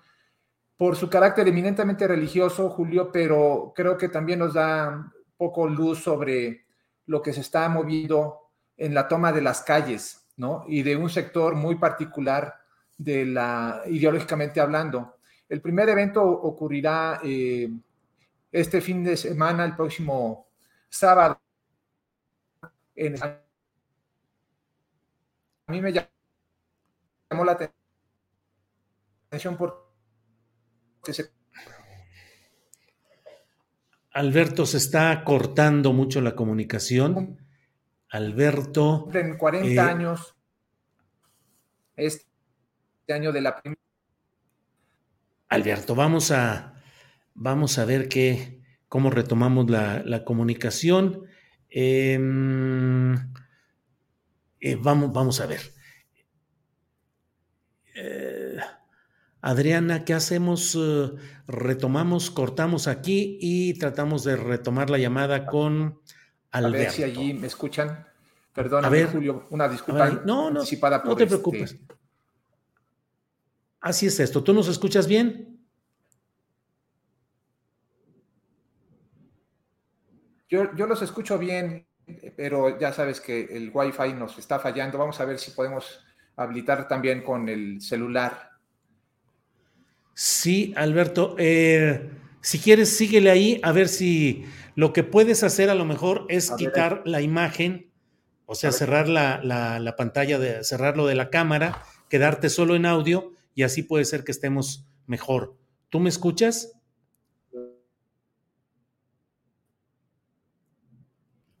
Ahí vamos, ahí vamos. No se nos desesperen que tenemos aquí información interesante acerca de esto que está sucediendo.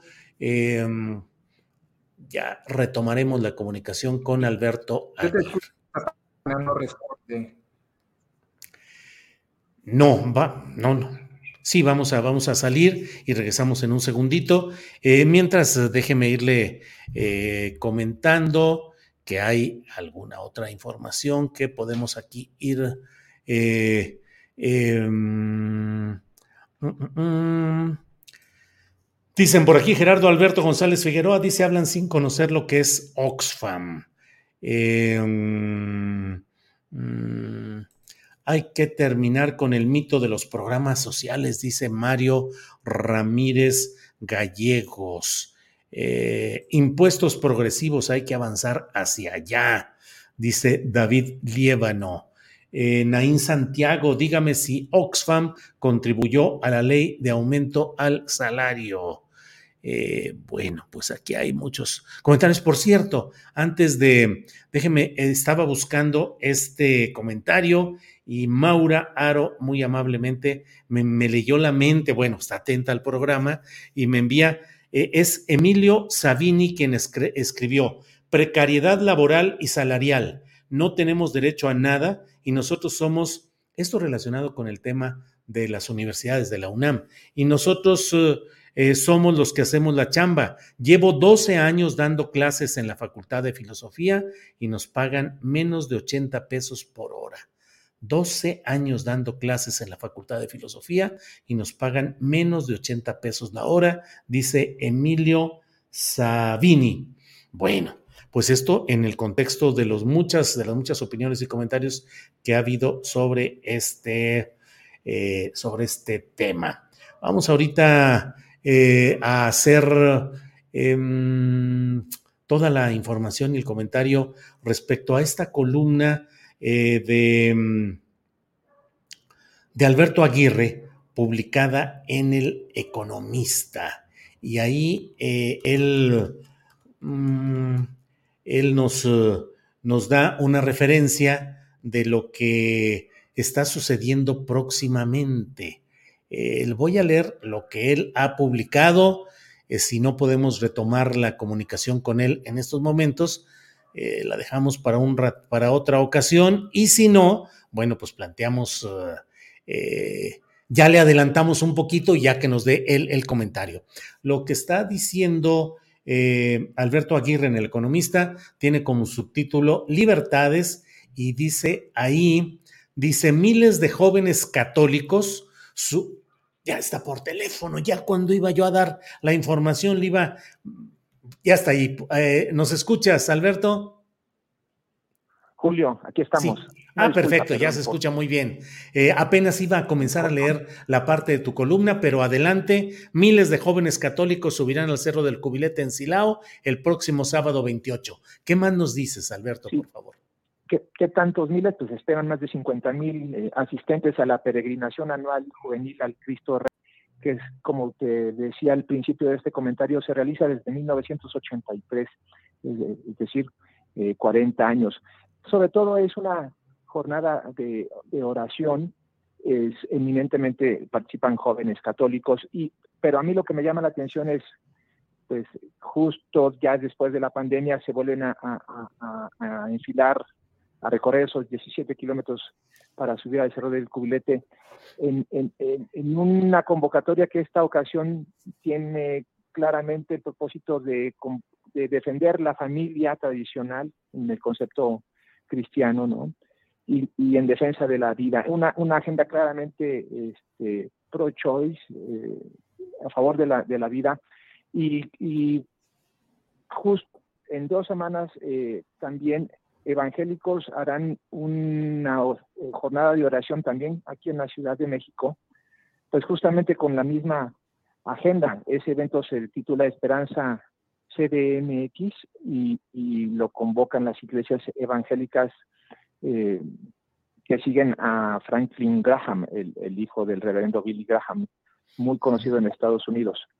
Eh, creo que estos dos eh, eventos, y si nos remontamos a lo que pasó hace dos meses con la reunión de CIPAC, pues eh, nos son señales claras de, un movimiento de la derecha en México, agrupándose en torno a sus banderas ideológicamente hablando, y en el año previo a la, a la elección presidencial es algo que yo considero relevante. Estos dos temas, eh, la familia y el derecho a, la vida como lo conciben ellos, creo que también serán temas claramente que se van a reflejar en la contienda por el Estado de México que, eh, está por empezar, Julio. Y, ese tema creo que tendrá que eh, llevar a definiciones a las dos candidatas punteras, a Alejandra del Moral y a Delfina eh, Gómez, Julio.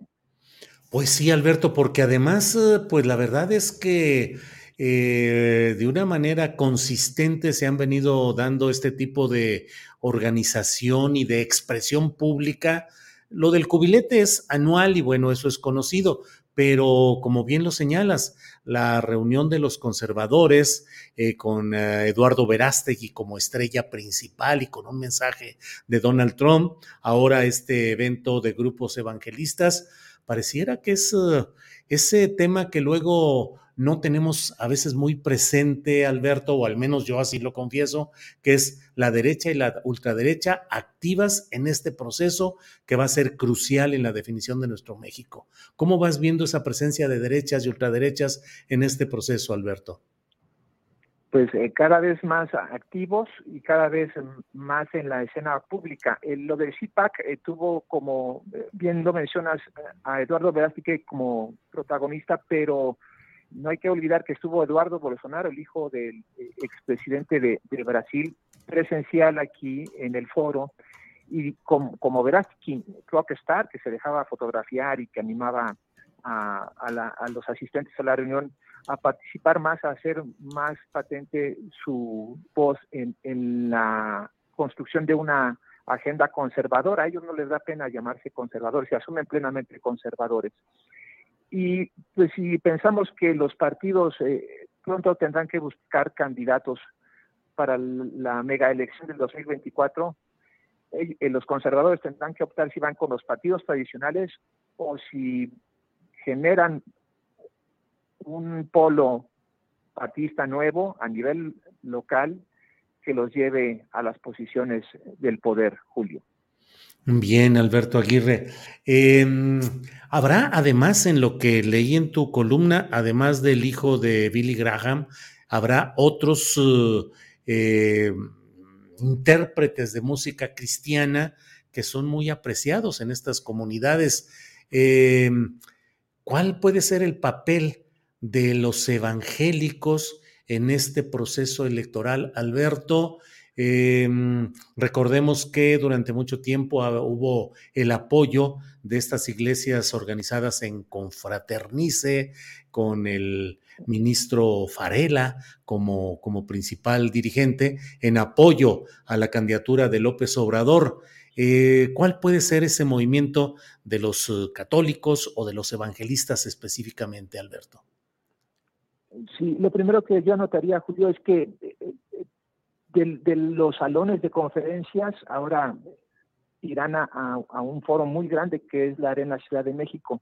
Es decir, los evangélicos tienen ese músculo para hacer, para llenar un auditorio de 30 mil, 40 mil personas, ¿no? Eh, y sí creo que aquí lo que utilizan como pretexto para promocionar el evento es un, concierto musical, evidentemente son eh, rezos y oraciones, ¿no? Y que después vendrá el mensaje de Franklin Graham.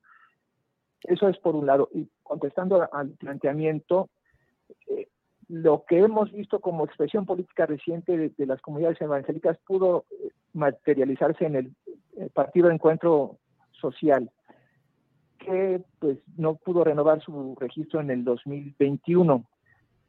No obstante, hay pequeños capítulos estatales del PES, el más eh, fuerte y consolidado tal vez esté en, Baja California, pero ahora lo contó la, eh, la familia Hank Insunza, y este y en Morelos hemos visto evidentemente las diferencias recientes del gobernador Cuauhtémoc Blanco con el, los, eh, el liderazgo tradicional del PES.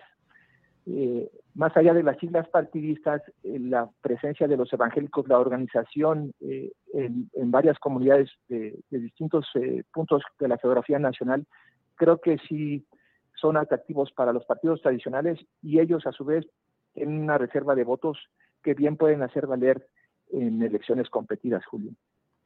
Bien, pues Alberto Aguirre, gracias por esta oportunidad de platicar. A reserva de lo que desees agregar, aprecio mucho que nos hayas dado la información y el contexto de estos dos actos eh, de corte religioso, pero sin duda, pues en cuanto a ideología y a elecciones, pues también con impacto en todo ello. Alberto, a reserva de lo que desees agregar, yo te agradezco esta oportunidad.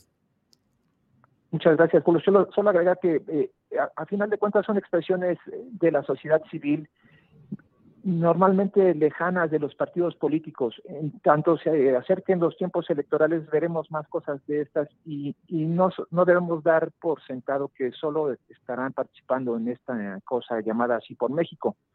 Creo que ellos también podrían construir no una tercera vía, sino otra vía de expresión electoral para una ideología, muy concreta y hay que estar al pendiente de estos temas. Yo te agradezco mucho, Julio, y como siempre, muy reconocido. Y nuevamente una disculpa por las fallas técnicas. No hay problema con las fallas técnicas, Alberto Aguirre. Al contrario, gracias por el esfuerzo y bueno, seguiremos adelante. Gracias, Alberto. Buenas tardes. Buenas tardes. Gracias. Bueno, pues esto es lo que nos ha dicho Alberto Aguirre. Él es eh, columnista en el diario El Economista es autor de un libro sobre el Baester Gordillo que elaboró junto con Arturo Cano. Eh, Doña Perpetua era el nombre de este libro relacionado con todas las andanzas de el Baester Gordillo. Em, miren, sí, sí, sí, miren, tenemos esta fotografía donde se puede ver el anuncio que en, en Facebook ya están poniendo para promover esta reunión Esperanza CDMX con Franklin Graham, evento gratuito en la Arena Ciudad de México, música especial con Michael W. Smith, Miel San Marcos, Nadia y Marcos Witt. Esperanzacdmx.com, ahí están los datos. Eh, con Franklin Graham como el principal invitado, el principal predicador en esta reunión. Bueno, pues son las 2 de la tarde con 31 minutos. Vamos en unos segunditos, vamos a entrar ya a nuestra mesa de periodistas de este lunes 23 de enero. Le voy comentando que eh, seguimos atentos a lo que sucede en, ah, En Estados Unidos, en Nueva York, donde el grande está poniendo, el grande, Sergio Villarreal, apodado el grande, sigue poniendo en aprietos las, las administraciones de Vicente Fox y de Felipe Calderón con las declaraciones que ha ido haciendo, en las cuales él asegura que él testificó, que él presenció, que él vio la entrega de sobornos a García Luna por parte del grupo sinaloense. Eh, ya sabe usted que ahí la discusión de fondo en Estados Unidos es eh, qué tanto van a impactar los testimonios de quienes son eh, eh, delincuentes confesos y que en aras de tener mejor tratamiento judicial pueden prestar este tipo de testimonios. en Estados Unidos hay la intención de darle a los testimonios de este tipo de personajes toda la fuerza y la valía más allá de lo que representen ellos personalmente. Así es que, bueno, pues vamos a, seguir um, eh, adelante en todo esto. Y le voy comentando, además, ella le había dicho que murió Polo Polo, murió a los 78 años de edad, Leopoldo Roberto García Peláez Benítez, mejor conocido como Polo Polo, un personaje que eh, llenó las pantallas y los shows y lo que ahora se llama el stand-up eh, fue un pionero en eh, el humor frente al público, con, un, con, una permanente interacción con quienes le escuchaban, en los clásicos albures y comentarios de doble sentido. Polo Polo, gran humorista, especializado sobre todo en todo este tipo de cosas relacionadas con... Eh, pues la sátira, la burla, el cotorreo sobre asuntos sexuales de pareja, de todo. Ahí estaba eh, el, el, siempre, el, ahora recordado Polo Polo, que ha muerto a los 78 años de edad. Bueno, son las 2 de la tarde con 33 minutos. Hoy el Internet anda jugando malas pasadas, así es que eh, Jorge Meléndez, que ya estaba conectado, se salió de conexión por problemas de internet. Esperemos que pronto reingrese y vamos de inmediato con mi compañero Salvador Frausto, que está aquí para platicar con nosotros. Salvador, buenas tardes. Hola Julio, muy buenas tardes. Es un gusto estar aquí en este arranque de semana para platicar los temas intensos de la política de nuestros días, Julio.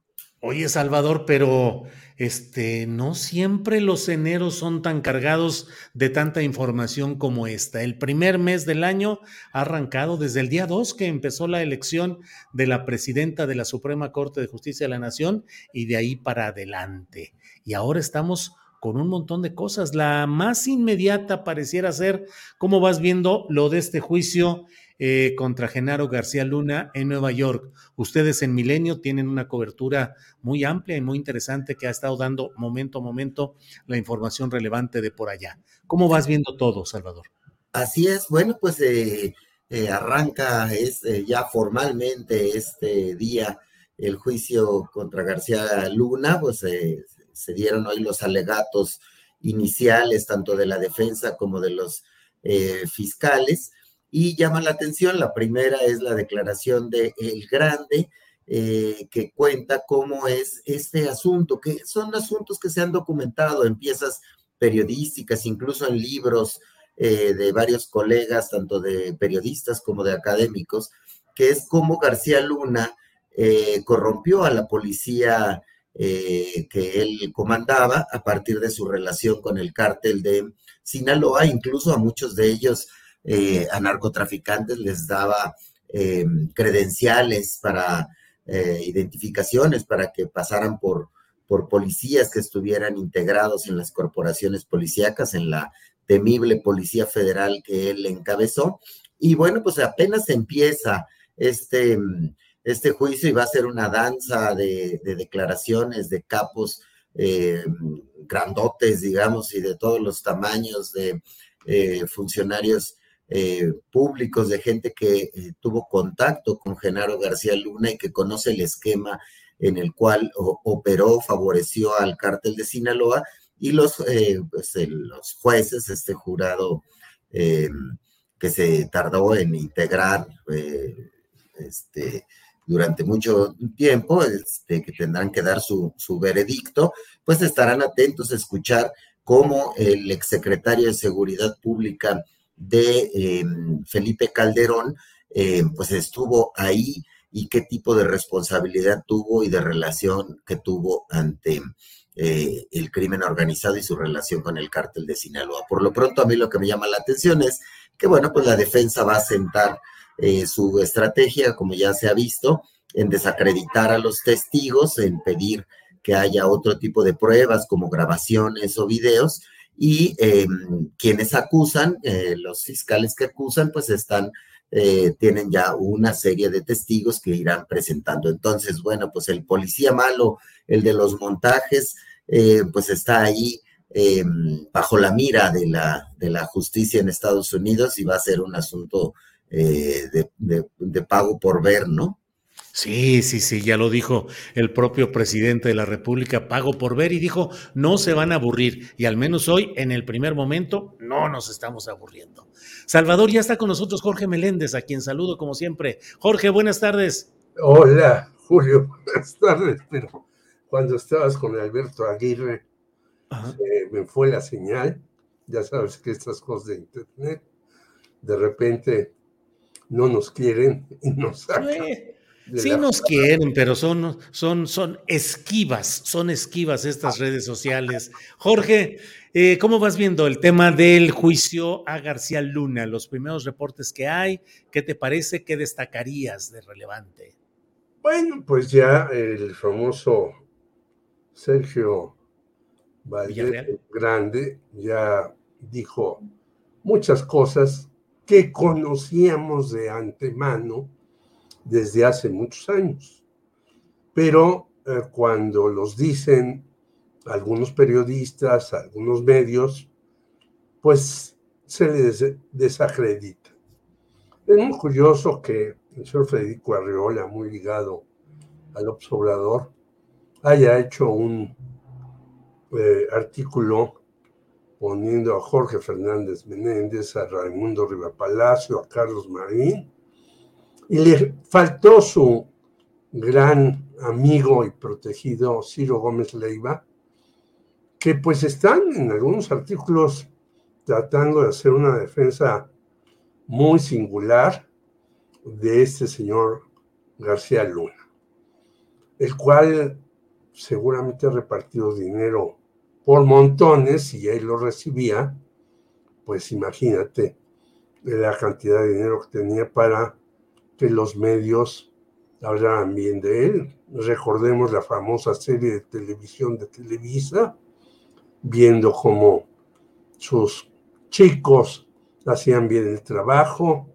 Recordemos el caso de Omar Román, eh, de Omar Romano, el futbolista, y de Florence Cassés, pero muchas otras cosas malandanzas de este señor que pues eh, se fue a Estados Unidos creyendo que allá estaría salvo, pero pues los estadounidenses te utilizan y te desechan. Y lo otro que me parece terrible es que la justicia de los Estados Unidos tiene tres años haciendo este, toda una serie de cosas para iniciar un juicio que si ellos saben que este señor andaba en malos pasos y que fue premiado por los Estados Unidos y salían ahí secretarios de Estado y policías y de la DEA y de la CIA y del FBI, de todos, en donde también hay una corrupción tremenda, lo han dicho ellos, yo recuerdo una nota de hace muchos años en el país de un señor que le decían Popeye, que fue multipremiado y ya casi para morir dijo, pues yo estaba metido ahí en el narcotráfico. Y si vemos las cárceles de Estados Unidos llenas de supuestos o reales narcotraficantes eh, afroamericanos, mexicanos, colombianos y demás. Y si vemos el museo en Nueva York del narcotráfico, no hay un solo anglo metido ahí. Y bueno, vemos eh, series de televisión en donde en efecto salen afroamericanos y demás, y no sale un anglo. Y ellos dicen, pues yo vendo la droga en tal esquina, pero tengo cuidado para que no me agarren y demás. Es decir, allá hay un hervidero de dinero y de narcotraficantes, pero como son estadounidenses, pues no los atacan realmente. Vamos a ver una serie interesante porque sí va, este señor va a decir, creo yo, algunas cosas que estamos esperando todos que las diga para que nos demos cuenta de cómo está la corrupción en todas partes, incluida la prensa. Bien, Jorge, gracias, Salvador. Eh, ¿Qué tanto el testimonio de personajes que están procesados o sentenciados como delincuentes podrá tomarse en cuenta en el sistema judicial de Estados Unidos como una verdad o podrá ser eh, demeritado ese testimonio porque proviene de personajes cuya autoridad moral pues eh, es mínima o inexistente, aunque conozcan muy bien de todos esos asuntos. Es decir, Salvador, ¿qué tanto las declaraciones de este tipo de testigos se pueden convertir en pleitos o ajustes de cuentas entre bandas o grupos de narcotraficantes? Eh, claro, en el sistema eh, judicial de los Estados Unidos, el valor de los eh, testimonios de las personas involucradas en los, en los casos tiene una validez importante. Por supuesto, pues siempre hay la posibilidad de que, de que mientan y más está la, puede estar la sospecha de que pueden estar diciendo eh, faltas a la verdad a cambio de algunos beneficios o porque participaron en un grupo eh, criminal distinto al, que habría protegido García Luna. Sin embargo, eh, a mí me parece muy interesante que capos del tamaño en la lista de testigos estén capos, digamos, de, gran calado, de, que tenían un lugar muy importante en la estructura criminal de sus, eh, de sus mafias, de sus cárteles, y quienes se refieren, eh, varios de ellos, eh, haber visto al propio García Luna durante el sexenio particularmente de Calderón, y, y, bueno, pues van a estar rindiendo su testimonio de lo que les habría tocado ver. Sin duda, pues la defensa, como hemos visto, va a argumentar la falta de probidad moral de estos testigos y eh, pues ahí va a estar el gran asunto de este eh, juicio. ¿Qué tanto le van a creer eh, a los testigos? ¿Qué tanto va a pesar este asunto? Pero si recordamos el juicio contra el Chapo, ahí podemos encontrar luces de cómo reaccionan los jurados frente a este tipo de información. En aquella ocasión también fue un desfile de, de capos eh, de todos los tamaños diciendo o informando, eh, pues, eh, o confirmando algunos de los asuntos de los que se le acusaba al Chapo Guzmán. En esta ocasión, pues lo que llama la atención es que es un alto, fue un alto funcionario del gobierno mexicano en el gobierno de Felipe Calderón y que tuvo puestos importantes en el gobierno de, de Vicente Fox. Y algunas de las fuentes que hemos consultado desde acá de de Milenio es eh, que tiene que ver con eh, exagentes o operativos que estuvieron en la, en la Policía eh, Federal.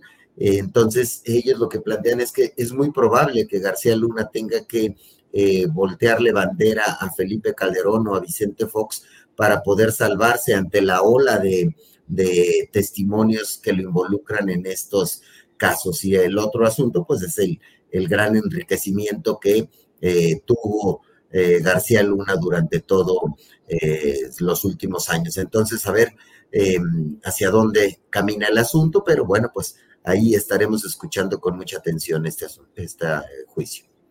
Bien, gracias, Salvador. Jorge Meléndez. Eh, digo, desde luego, puedes abordar el tema que quieras sobre este asunto de Genaro García Luna, pero hay otros temas también, por ejemplo, la especulación sobre la salud de Alejandro Gersmanero. El presidente de la República dice que está recuperándose en casa, que no es cáncer, pero pues sube el análisis sobre la gestión del propio Gersmanero y hay muchas voces que dicen, bueno, no sé si muchas o pocas, pero hay voces que dicen que eh, habría que estar atentos a la posibilidad del relevo ahí en la Fiscalía General de la República. ¿Qué opinas sobre este tema, Jorge? Yo creo que ya hay que decirle adiós a este señor que no ha hecho nada. Lo que ha hecho es desprestigiar más al Poder Judicial, que está desprestigiado. Acabamos de ver lo que hicieron a la muchacha saxofonista, que su agresor sale y hasta se ríe en el juicio y hace bromas. Es decir, el Poder Judicial tiene una corrupción también muy grande, muy grande, que será de largo aliento tratar de eh, moderarla, sino evitarla totalmente. Y lo que ha hecho el señor Gers Manero es pues puras cosas negativas, lo de eh, perseguir a las a la familia Castillo Cuevas, lo de su famosa, no sé para qué, eh, eh, que le pongan en tres estrellitas como investigador de ciencia y tecnología, etcétera, que se lo hicieron, y de otra serie de tropelías que ha hecho este señor. Yo no entiendo por qué lo, lo nominó el señor López Obrador, si ya tenía muy mala fama desde antes, desde que fue también encargado de justicia, desde que fue rector de la Universidad de las Américas aquí en la Ciudad de México, etcétera, etcétera. Yo creo que hay que decir, bueno, señor, ya vayas a descansar, está usted muy mal, tiene tiempo en que no se para la fiscalía, y la fiscalía aparentemente funciona, aunque realmente no hace nada. Entonces yo creo que hay que decirle adiós y simplemente diría yo que lo que debería hacer el sistema de justicia de Estados Unidos, aparte de lo que está haciendo con García Luna, es regresarnos a este señor Damaso López, el Minilic, el asesino de Javier Valdés, que anda tan tranquilo por allá, por Gringolandia, después seguramente de haber soltado la sopa en muchos otros casos que van a aparecer próximamente. O sea, la justicia de los Estados Unidos también es poco respetable. Contar de que tú, como se dice en el argot, sueltes la sopa, te perdonan y te dejan ahí.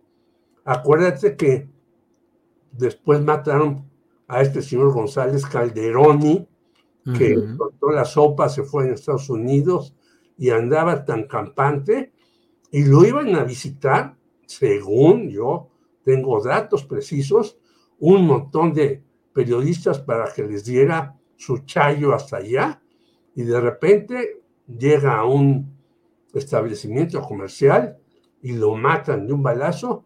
¿Y dónde está el asesino? Pues no, lo mandaron a matar para callarlo también. Toda la justicia de los Estados Unidos, yo también no le creo muchas de las cosas que dice, a pesar de que se diga muy seria y muy severa. Bien, Jorge. Salvador Frausto, hoy leí una parte, digo, leí la columna completa de Oscar Cedillo, eh, director editorial de Milenio y columnista, y particularmente compartí aquí en el programa la parte donde habla de los detalles de la situación médica de Alejandro Kersmanero. Eh, ¿Cómo vas, cómo has observado todo este tema? Eh, eh, la situación médica real, la falta de información precisa que abre el terreno para la especulación. La especulación y, las versiones y los rumores eh, subsisten mientras no hay información clara y tajante y confiable de algún asunto. ¿Cómo ves esto y las posibilidades de su relevo? Desde ahora se habla, aunque sea con cartas apócrifas o no, pero se habla de la posibilidad de Arturo Saldívar, hay quienes dicen la propia Olga Sánchez Cordero, Santiago Nieto, que anda ya eh, de coordinador de campaña en Querétaro de Marcelo Ebrard. ¿Cómo ves el tema, Salvador? Sí, bueno, pues es un tema que como sabemos estuvo candente el fin de semana, circularon una serie de, de documentos eh, falsos, de fake news sobre las listas de quienes podrían suceder a, a Hertz Manero. Lo cierto es que pues se encuentra delicado de salud y pues estuvo bajo atención médica en, esta, en los Estados Unidos y pues habrá que seguir con mucha atención la condición de salud del fiscal Hertz Manero, porque, bueno, pues eso se suma a las críticas que ha habido a su gestión, a que, digamos, avanza lento los procesos que están, em, que tendrían que haber sido empujados durante este sexenio, avanzaron muy lento. Eh, eh, eh, aquí hemos platicado sobre el fenómeno del Tortuherz, ¿no? Y cuando Santiago Nieto estaba al frente de la unidad de inteligencia financiera, como había una serie de, se veía una velocidad de demandas, de denuncias, de indagaciones y en la fiscalía todo se detenía, se paraba, etcétera, y no logran avanzar, avanzar el asunto. Y me parece que, eh, digamos, a nivel general, eh, si el gran, si el sello prometido por el presidente López Obrador es el combate a la corrupción, eh, la parsimonia con la que se movió la fiscalía de Alejandro Gersmanero, pues detuvo y eh, obstaculizó una serie de cosas, metió, como bien dice Jorge, eh, una serie de, de, agendas personales, incluso contra familiares, eh, o tratando de beneficiarse él mismo de, de su posición de, de, poder. Y pues evidentemente en estas circunstancias se barajan estos nombres que mencionas, Julio, el, el ex ministro Arturo Saldívar, Olga Sánchez eh, Cordero, otros personajes como Santiago eh, Nieto, y me parece que sí, que con la salud eh, mermada, pues puede fortalecerse el escenario de que puede haber un relevo en la Fiscalía General de la, de la República por esos dos factores, por la salud del fiscal y por la parsimonia y la lentitud con la que se han movido eh, los casos y porque aún falta un tramo del sexenio en el cual pues eh, la expectativa sería que se aceleraran una serie de, de, indagaciones que se han venido realizando y que están ahí atoradas en la fiscalía de Hertz Manero, Julio. Bien, Salvador. Eh, pues sí, ahí está toda esa, toda esa discusión. Eh, Jorge Meléndez, y sobre los, eh, ¿cómo vas viendo el movimiento de los presidenciables, particularmente los de Morena? Ya eh, Marcelo Ebrard ya sacó las estampitas de los Marcelitos en evocación de los Amlitos, como los hechos por el Monero Hernández. Eh, Adán Augusto eh, está pidiendo que no ataquen a los futbolistas en activo o retirados, que hicieron un video en el que se dicen sentir muy a gusto con Augusto. Y bueno, y Claudia Sheinbaum, pues ahí con los problemas del metro y eh, ya no con las salidas de fin de semana que estaba soliendo realizar. ¿Cómo ves el tema, Jorge? Pues como tú lo señalas, es decir, Marcelo ya está muy echado para adelante, ya fichó a Santiago Nieto, que hizo desde mi punto un buen papel, pero cometió el gravísimo error que había hecho César Yáñez de hacer un bodorrio que resultó terrible para él. Después de eso, esta unidad de inteligencia financiera no se ha movido. Y eh, por el otro lado, Adán Augusto, a pesar de que algunos futbolistas, la Jun y demás, dijeron, pues es nuestro gallo, es un tipo a todo dar, estamos con él, ¿no? Este, y él dice, no, no, no, yo no quiero, Giovanni Dos Santos, fíjate, que ya está no muy bien valorado cuando regresó a México, sí todo el mundo lo quería con él, y, y demás, este, pues van a seguir. Ahora, la señora Sheinbaum, sigue con problemas en el metro, a pesar de los 6.060 elementos de la Guardia Nacional, ya hubo otro incendio en el metro. Entonces quiere decir que de verdad la cosa ahí, a pesar de que después nos digan, pues hubo sabotaje porque el tornillo y la tuerca y el cable y no sé qué. No, ahí en el caso del metro hay que meterle, yo insisto, ya lo dije hace ocho días, dinero a reparar muchas fallas que hay, muchas, muchas fallas.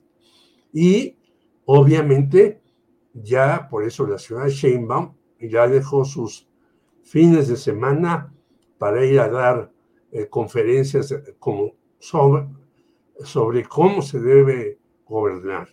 Yo creo que los tres están puestísimos en el asunto y pues los Marcelitos agarrando fuerza con esta contratación Santiago Nieto y Adán Augusto reprochando que lo apoyen y mejor la señora Sheinbaum en lugar de decir otra cosa está callada tratando de resolver los problemas que de verdad la, la pueden complicar. Ha caído según las encuestas muy poco, pero yo creo que si siguen viéndose estos asuntos del metro, pues viene un descenso gravísimo de ella, que era, hay que decirlo, lo hemos dicho aquí en este programa, tú, Salvador y yo, la preferida del señor López Obrador.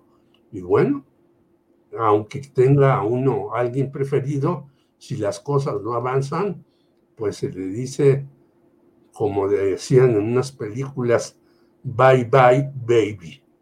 Bye, bye, baby. Bueno, Jorge. Salvador Frausto, ¿cómo ves la evolución del corcholatómetro con todos sus detalles escénicos, propagandísticos, futbolísticos y demás, Salvador?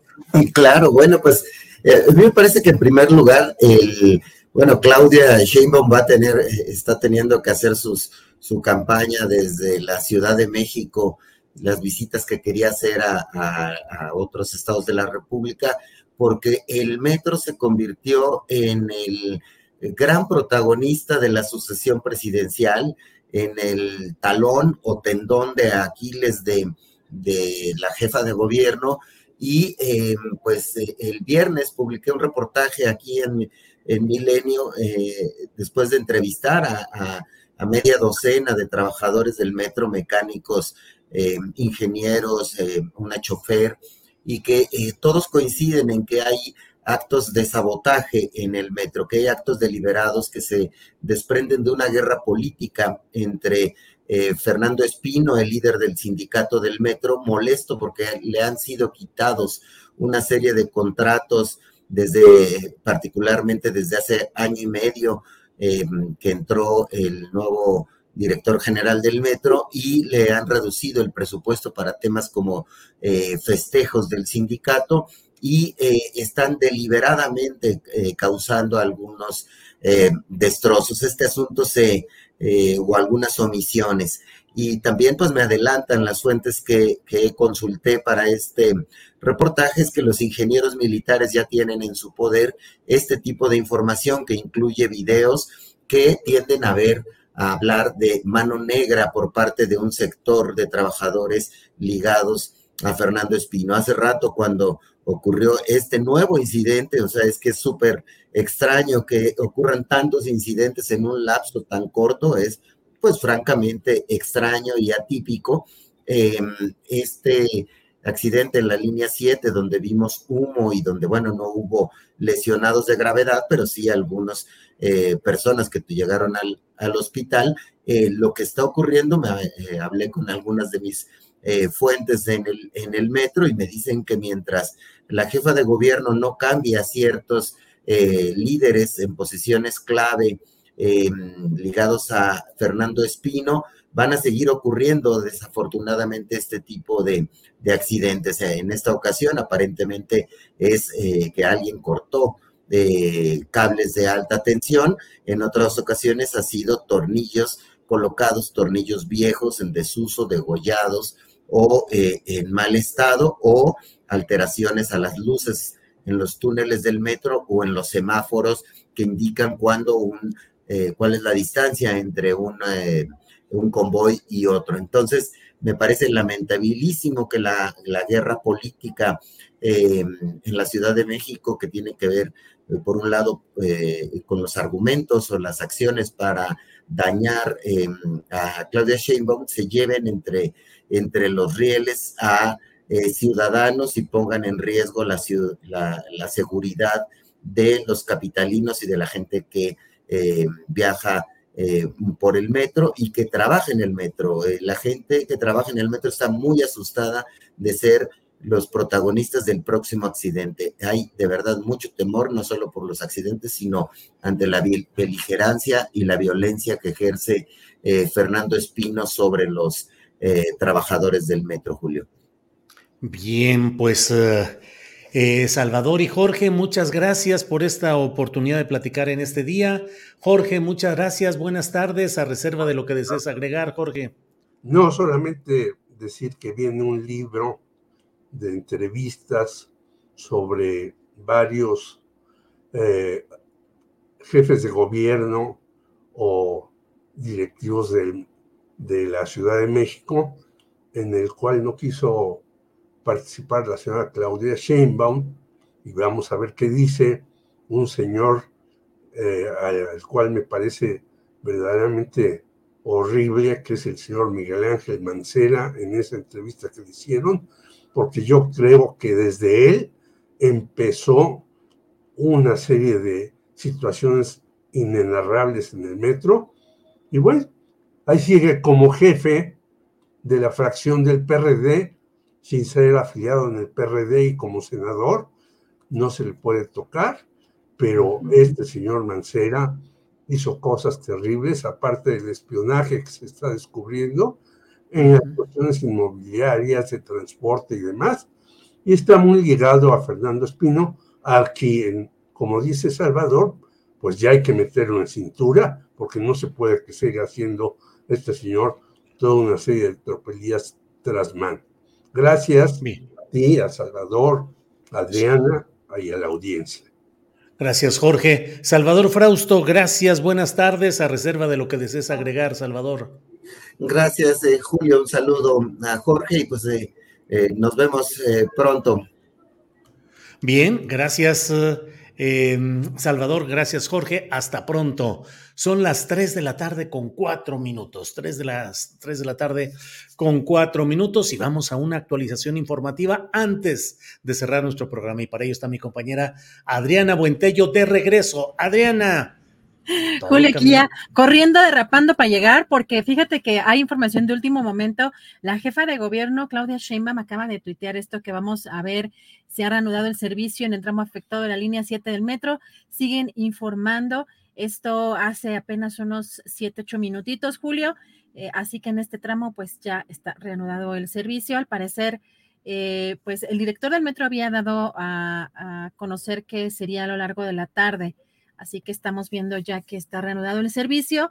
Y detalles, algunos detalles de lo que hemos estado viendo, Julio, de algunos colegas que están cubriendo el juicio contra Genaro García Luna, pues cosas muy interesantes, eh, Julio, porque entre otras cosas, de acuerdo con el grande, Arturo Beltrán Leiva le habría comprado una Harley Davidson en una edición especial a Genaro García Luna, Julio. Eso pues también va a haber eh, que, que pues a ver si se puede probar. Eso es algo de lo, de lo interesante también de que han estado, que ha estado declarando este personaje, el grande, que también el soborno era en billetes de 100 dólares, Julio, pero que era tal cantidad de dinero que se metía en cajas de cartón que incluso no cabía en una camioneta SUV que pues los narcos les prestaron otra, otra camioneta que pues el pago mensual era por un millón, y millón y medio de dólares mensuales, pero que incluso en una ocasión alcanzó hasta 16 millones de dólares un soborno. Imagínate, Julio, tal cantidad eh, de dinero. También ya se presentaron estas fotografías de las que contábamos el viernes, que tenía la posibilidad de presentar la defensa de Genaro García Luna. En una de estas fotos aparece con Barack Obama, con Hillary Clinton y con Eric Holder, Julio. Así que, pues, eh, hasta Cárdenas Palomino también salió a relucir porque dice que en 20 ocasiones, eh, pues, Arturo Beltrán eh, se reunió con Genaro García Luna y Cárdenas Palomino para entregarle el dinero de manera directa y casi siempre en la Ciudad de México. Es parte de lo que, de lo que está ocurriendo en este juicio, Julio. Pues mira, bien dicen que la realidad supera a la ficción, así es que por más series que hagan de Netflix o de, eh, eh, ese tipo de, de cadenas eh, que difunden videos y hacen producciones especiales, la historia real es por encima de la ficción. Imagínate 16 millones de dólares. ¿Qué hacer? ¿Te imaginas tenerlos que en una bodega, meterte y nadar entre ellos y ver todo el Rico de, Sí, como rico Macbato, aventándolos así para arriba y decir, ¿qué haces? Y saber que finalmente ese dinero tiene que ser inyectado a la economía de México para pagar a sus tropas, para comprar vehículos, para tener armamento, para seguir eh, manejando eh, todo por, la, por el lado de los criminales explícitos y los otros criminales tener ese dinero para comprar casas, departamentos, invertir en cuanta cosa quieran, meterle dinero a la política, corromper a los jefes de más arriba. Digo, corromper es un decir, supongo que corruptos estaban. Entonces, pues es de una, de una, hasta visualmente, imagínate nomás todo lo que es. ¿Te acuerdas de aquella etapa de, de aquel hombre del Copelas o Cuello que tomaron una fotografía en la que estaban montones de pacas de dinero así y pues no llegaba a las dimensiones de lo que ahora estamos hablando. Pues muy, muy movido lo que está sucediendo por allá, Adriana. Híjole, Julio, pues sí, es em, realmente, incluso creo que uno no se lo puede imaginar, ¿no? esa cantidad de dinero, pero también híjole, lo, lo, pues, lo complejo que ha de ser eh, en términos también de la preocupación justamente de cómo puedes manejar esas cantidades de dinero y que te estén eh, pues cachando o, tener que dejar o no dejar rastro. Híjole, que la verdad prefiere, uno prefiere la, tranquilidad, la conciencia tranquila, pero hay mucho de lo que estamos viendo que revela, pues sí, lo, lo que es el tejido social en muchas partes eh, bueno, en el mundo, pero en, muchas partes de México lo que, lo que implica pues esta putrefacción del tejido social y, como estos personajes de hasta 16 millones de dólares para sobornar a un funcionario y también de cómo creció esta organización, porque les pusieron en un mapa también cómo eh, crecieron, porque decía que era, eh, pues fue vital ese apoyo de Genaro García Luna para que creciera esa organización criminal y en un mapa les puso, el puso para que señalara cómo estaba la organización antes y después, ¿no? Y es, interesante también, pues, eh, en esos términos, cómo se está dando este juicio, Julio. Pero también otro tema importante y muy doloroso que vimos este fin de semana y que, pues, que habrás visto también, eh, pues, entre otras cosas, las reacciones de María Elena Ríos, la saxofonista que fue atacada con ácido en un intento de feminicidio, pues, la resolución pues este juez que concedió prisión domiciliaria a su eh, presunto autor intelectual, hoy en una particular, eh, pues eh, en un video el gobernador dio pues este mensaje, Julio, y ya nos comentarás qué opinas al respecto. Vamos a escuchar. La resolución del juez que concede prisión domiciliaria al presunto autor intelectual del intento de feminicidio cometido en contra de María Elena Ríos es una decisión que no cumplió con el requisito de tomar en cuenta la perspectiva de género y los derechos de la víctima. En este sentido, el mensaje enviado por el Poder Judicial es muy peligroso y alienta la impunidad de un Estado que históricamente presenta altos índices de violencia feminicida.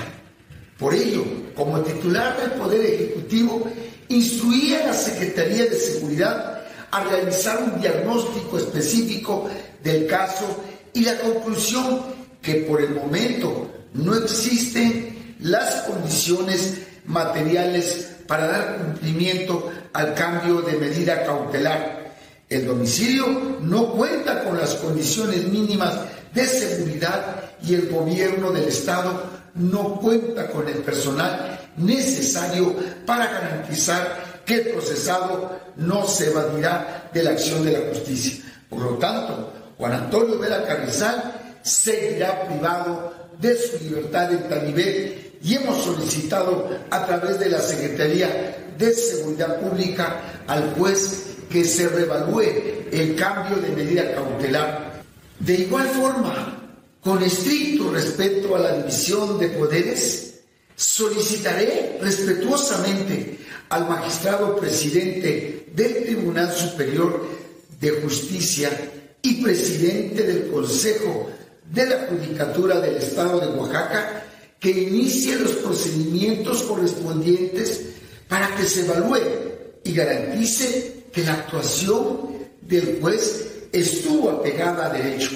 En caso contrario, deberá aplicarse las sanciones correspondientes y dejarse sin efecto su resolución. Pues es la batalla política y mediática contra resoluciones de jueces y del Poder Judicial en general, que en los estados y a nivel federal están generando mucha inconformidad. Aquí el caso, efectivamente, pues es terrible el hecho de que en un manejo procesal se conceda, se cambie eh, la medida cautelar contra esta persona que tiene influencias políticas, que estuvo protegido por el anterior gobernador Alejandro Murat, eh, y se le cambia la medida cautelar para permitirle que siga el proceso en su domicilio, con todo el riesgo, desde mi punto de vista, de que pueda evadirse y, como lo dice la propia afectada, de que pueda reincidir y tratar de vengarse teniendo ya la posibilidad de estar eh, fuera de las instalaciones carcelarias pero también resulta, eh, dice el gobernador de Oaxaca, no va a salir, no lo, no lo vamos a dejar de salir y vamos a iniciar acciones. ¿Qué tanto esa batalla política judicial eh, va a ser un signo de esta etapa en la cual hay esas presiones y ese choque entre poderes políticos obradoristas y el poder judicial resistente al cambio. Adrián. Pero hay que considerar que María Elena Ríos ya ha dicho, como en este tuit vamos a ver, que incluso no la han recibido el gobierno, el nuevo gobierno de Jara no lo ha, no la ha recibido.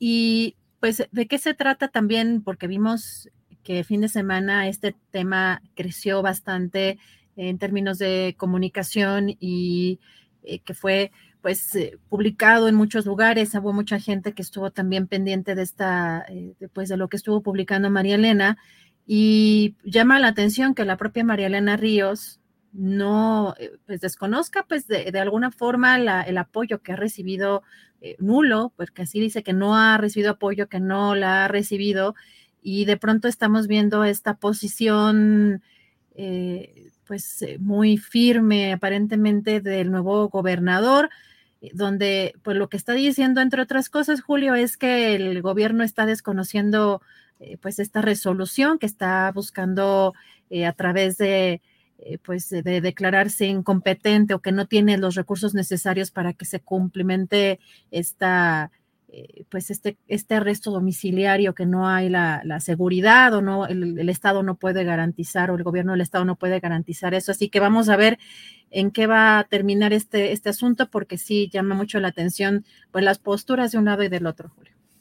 Sí, eh, pues sí, efectivamente. Y luego, fíjate, en Oaxaca se dio a conocer también la información relacionada con eh, una persona a la que pretendían detener en Salina Cruz, en el istmo de Tehuantepec, y fue detenida esta persona luego de que trató de rociar con solvente e intentar prenderle fuego al director municipal de ecología que estaba yendo a pues cumplir alguna diligencia o alguna algún asunto y se ve cómo la persona rocía el contenido de un spray, de una botella, y luego saca de su bolsa en, el forcejeo, trata de sacar una caja de cerillos, parece, como para prender ahí ese, ese incendio. Como el hecho de que no haya la debida el debido cumplimiento de los parámetros de justicia alienta el que pueda haber ese tipo de acciones en una y en otra circunstancia. Solidaridad con María Elena Ríos, que la postura del gobernador Salomón Jara no sea solamente de demagogia, de apariencia y de aprovechar, decir, bueno, pues la corriente mediática me lleva aquí, pues me pongo ahora el, el estandarte justiciero, cuando en Oaxaca existen de parte de él abandono, omisión, eh, incumplimiento de la atención a casos como estos, no solo el de María Elena Ríos, la saxofonista, sino montones de personas que en Oaxaca viven estos problemas y no hay la atención oficial adecuada más que demagógica, de rollo que a veces el choro mareador, diría el presidente López Obrador. Así es, Julio, pues ojalá que que se haga justicia en este caso. Estamos en una situación bien complicada de fin de semana con pues tantos casos y pues mucha violencia feminicida lamentablemente, así que pues esperemos que en este caso se, se haga justicia y, seguiremos también, Julio, atentos al juicio de Genaro García Luna, sobre todo para ver qué personajes más eh, testificarán. Eh, quizá hoy eh, pues sea solamente este personaje el grande, pero, pero veremos cómo continúa este episodio el día de mañana, como dice el presidente, pago por evento. Bueno, pues Adriana, creo que es eh, lo esencial de este día tan cargado de información. Ya iremos eh, platicando. Hoy a las nueve de la noche tendremos la videocharla astillada y a prepararnos para nuestro siguiente programa de mañana martes. Por hoy lunes, gracias a la audiencia, gracias tripulación astillero y seguimos en contacto. Adriana, gracias. Gracias a todos. Buen provecho hasta mañana.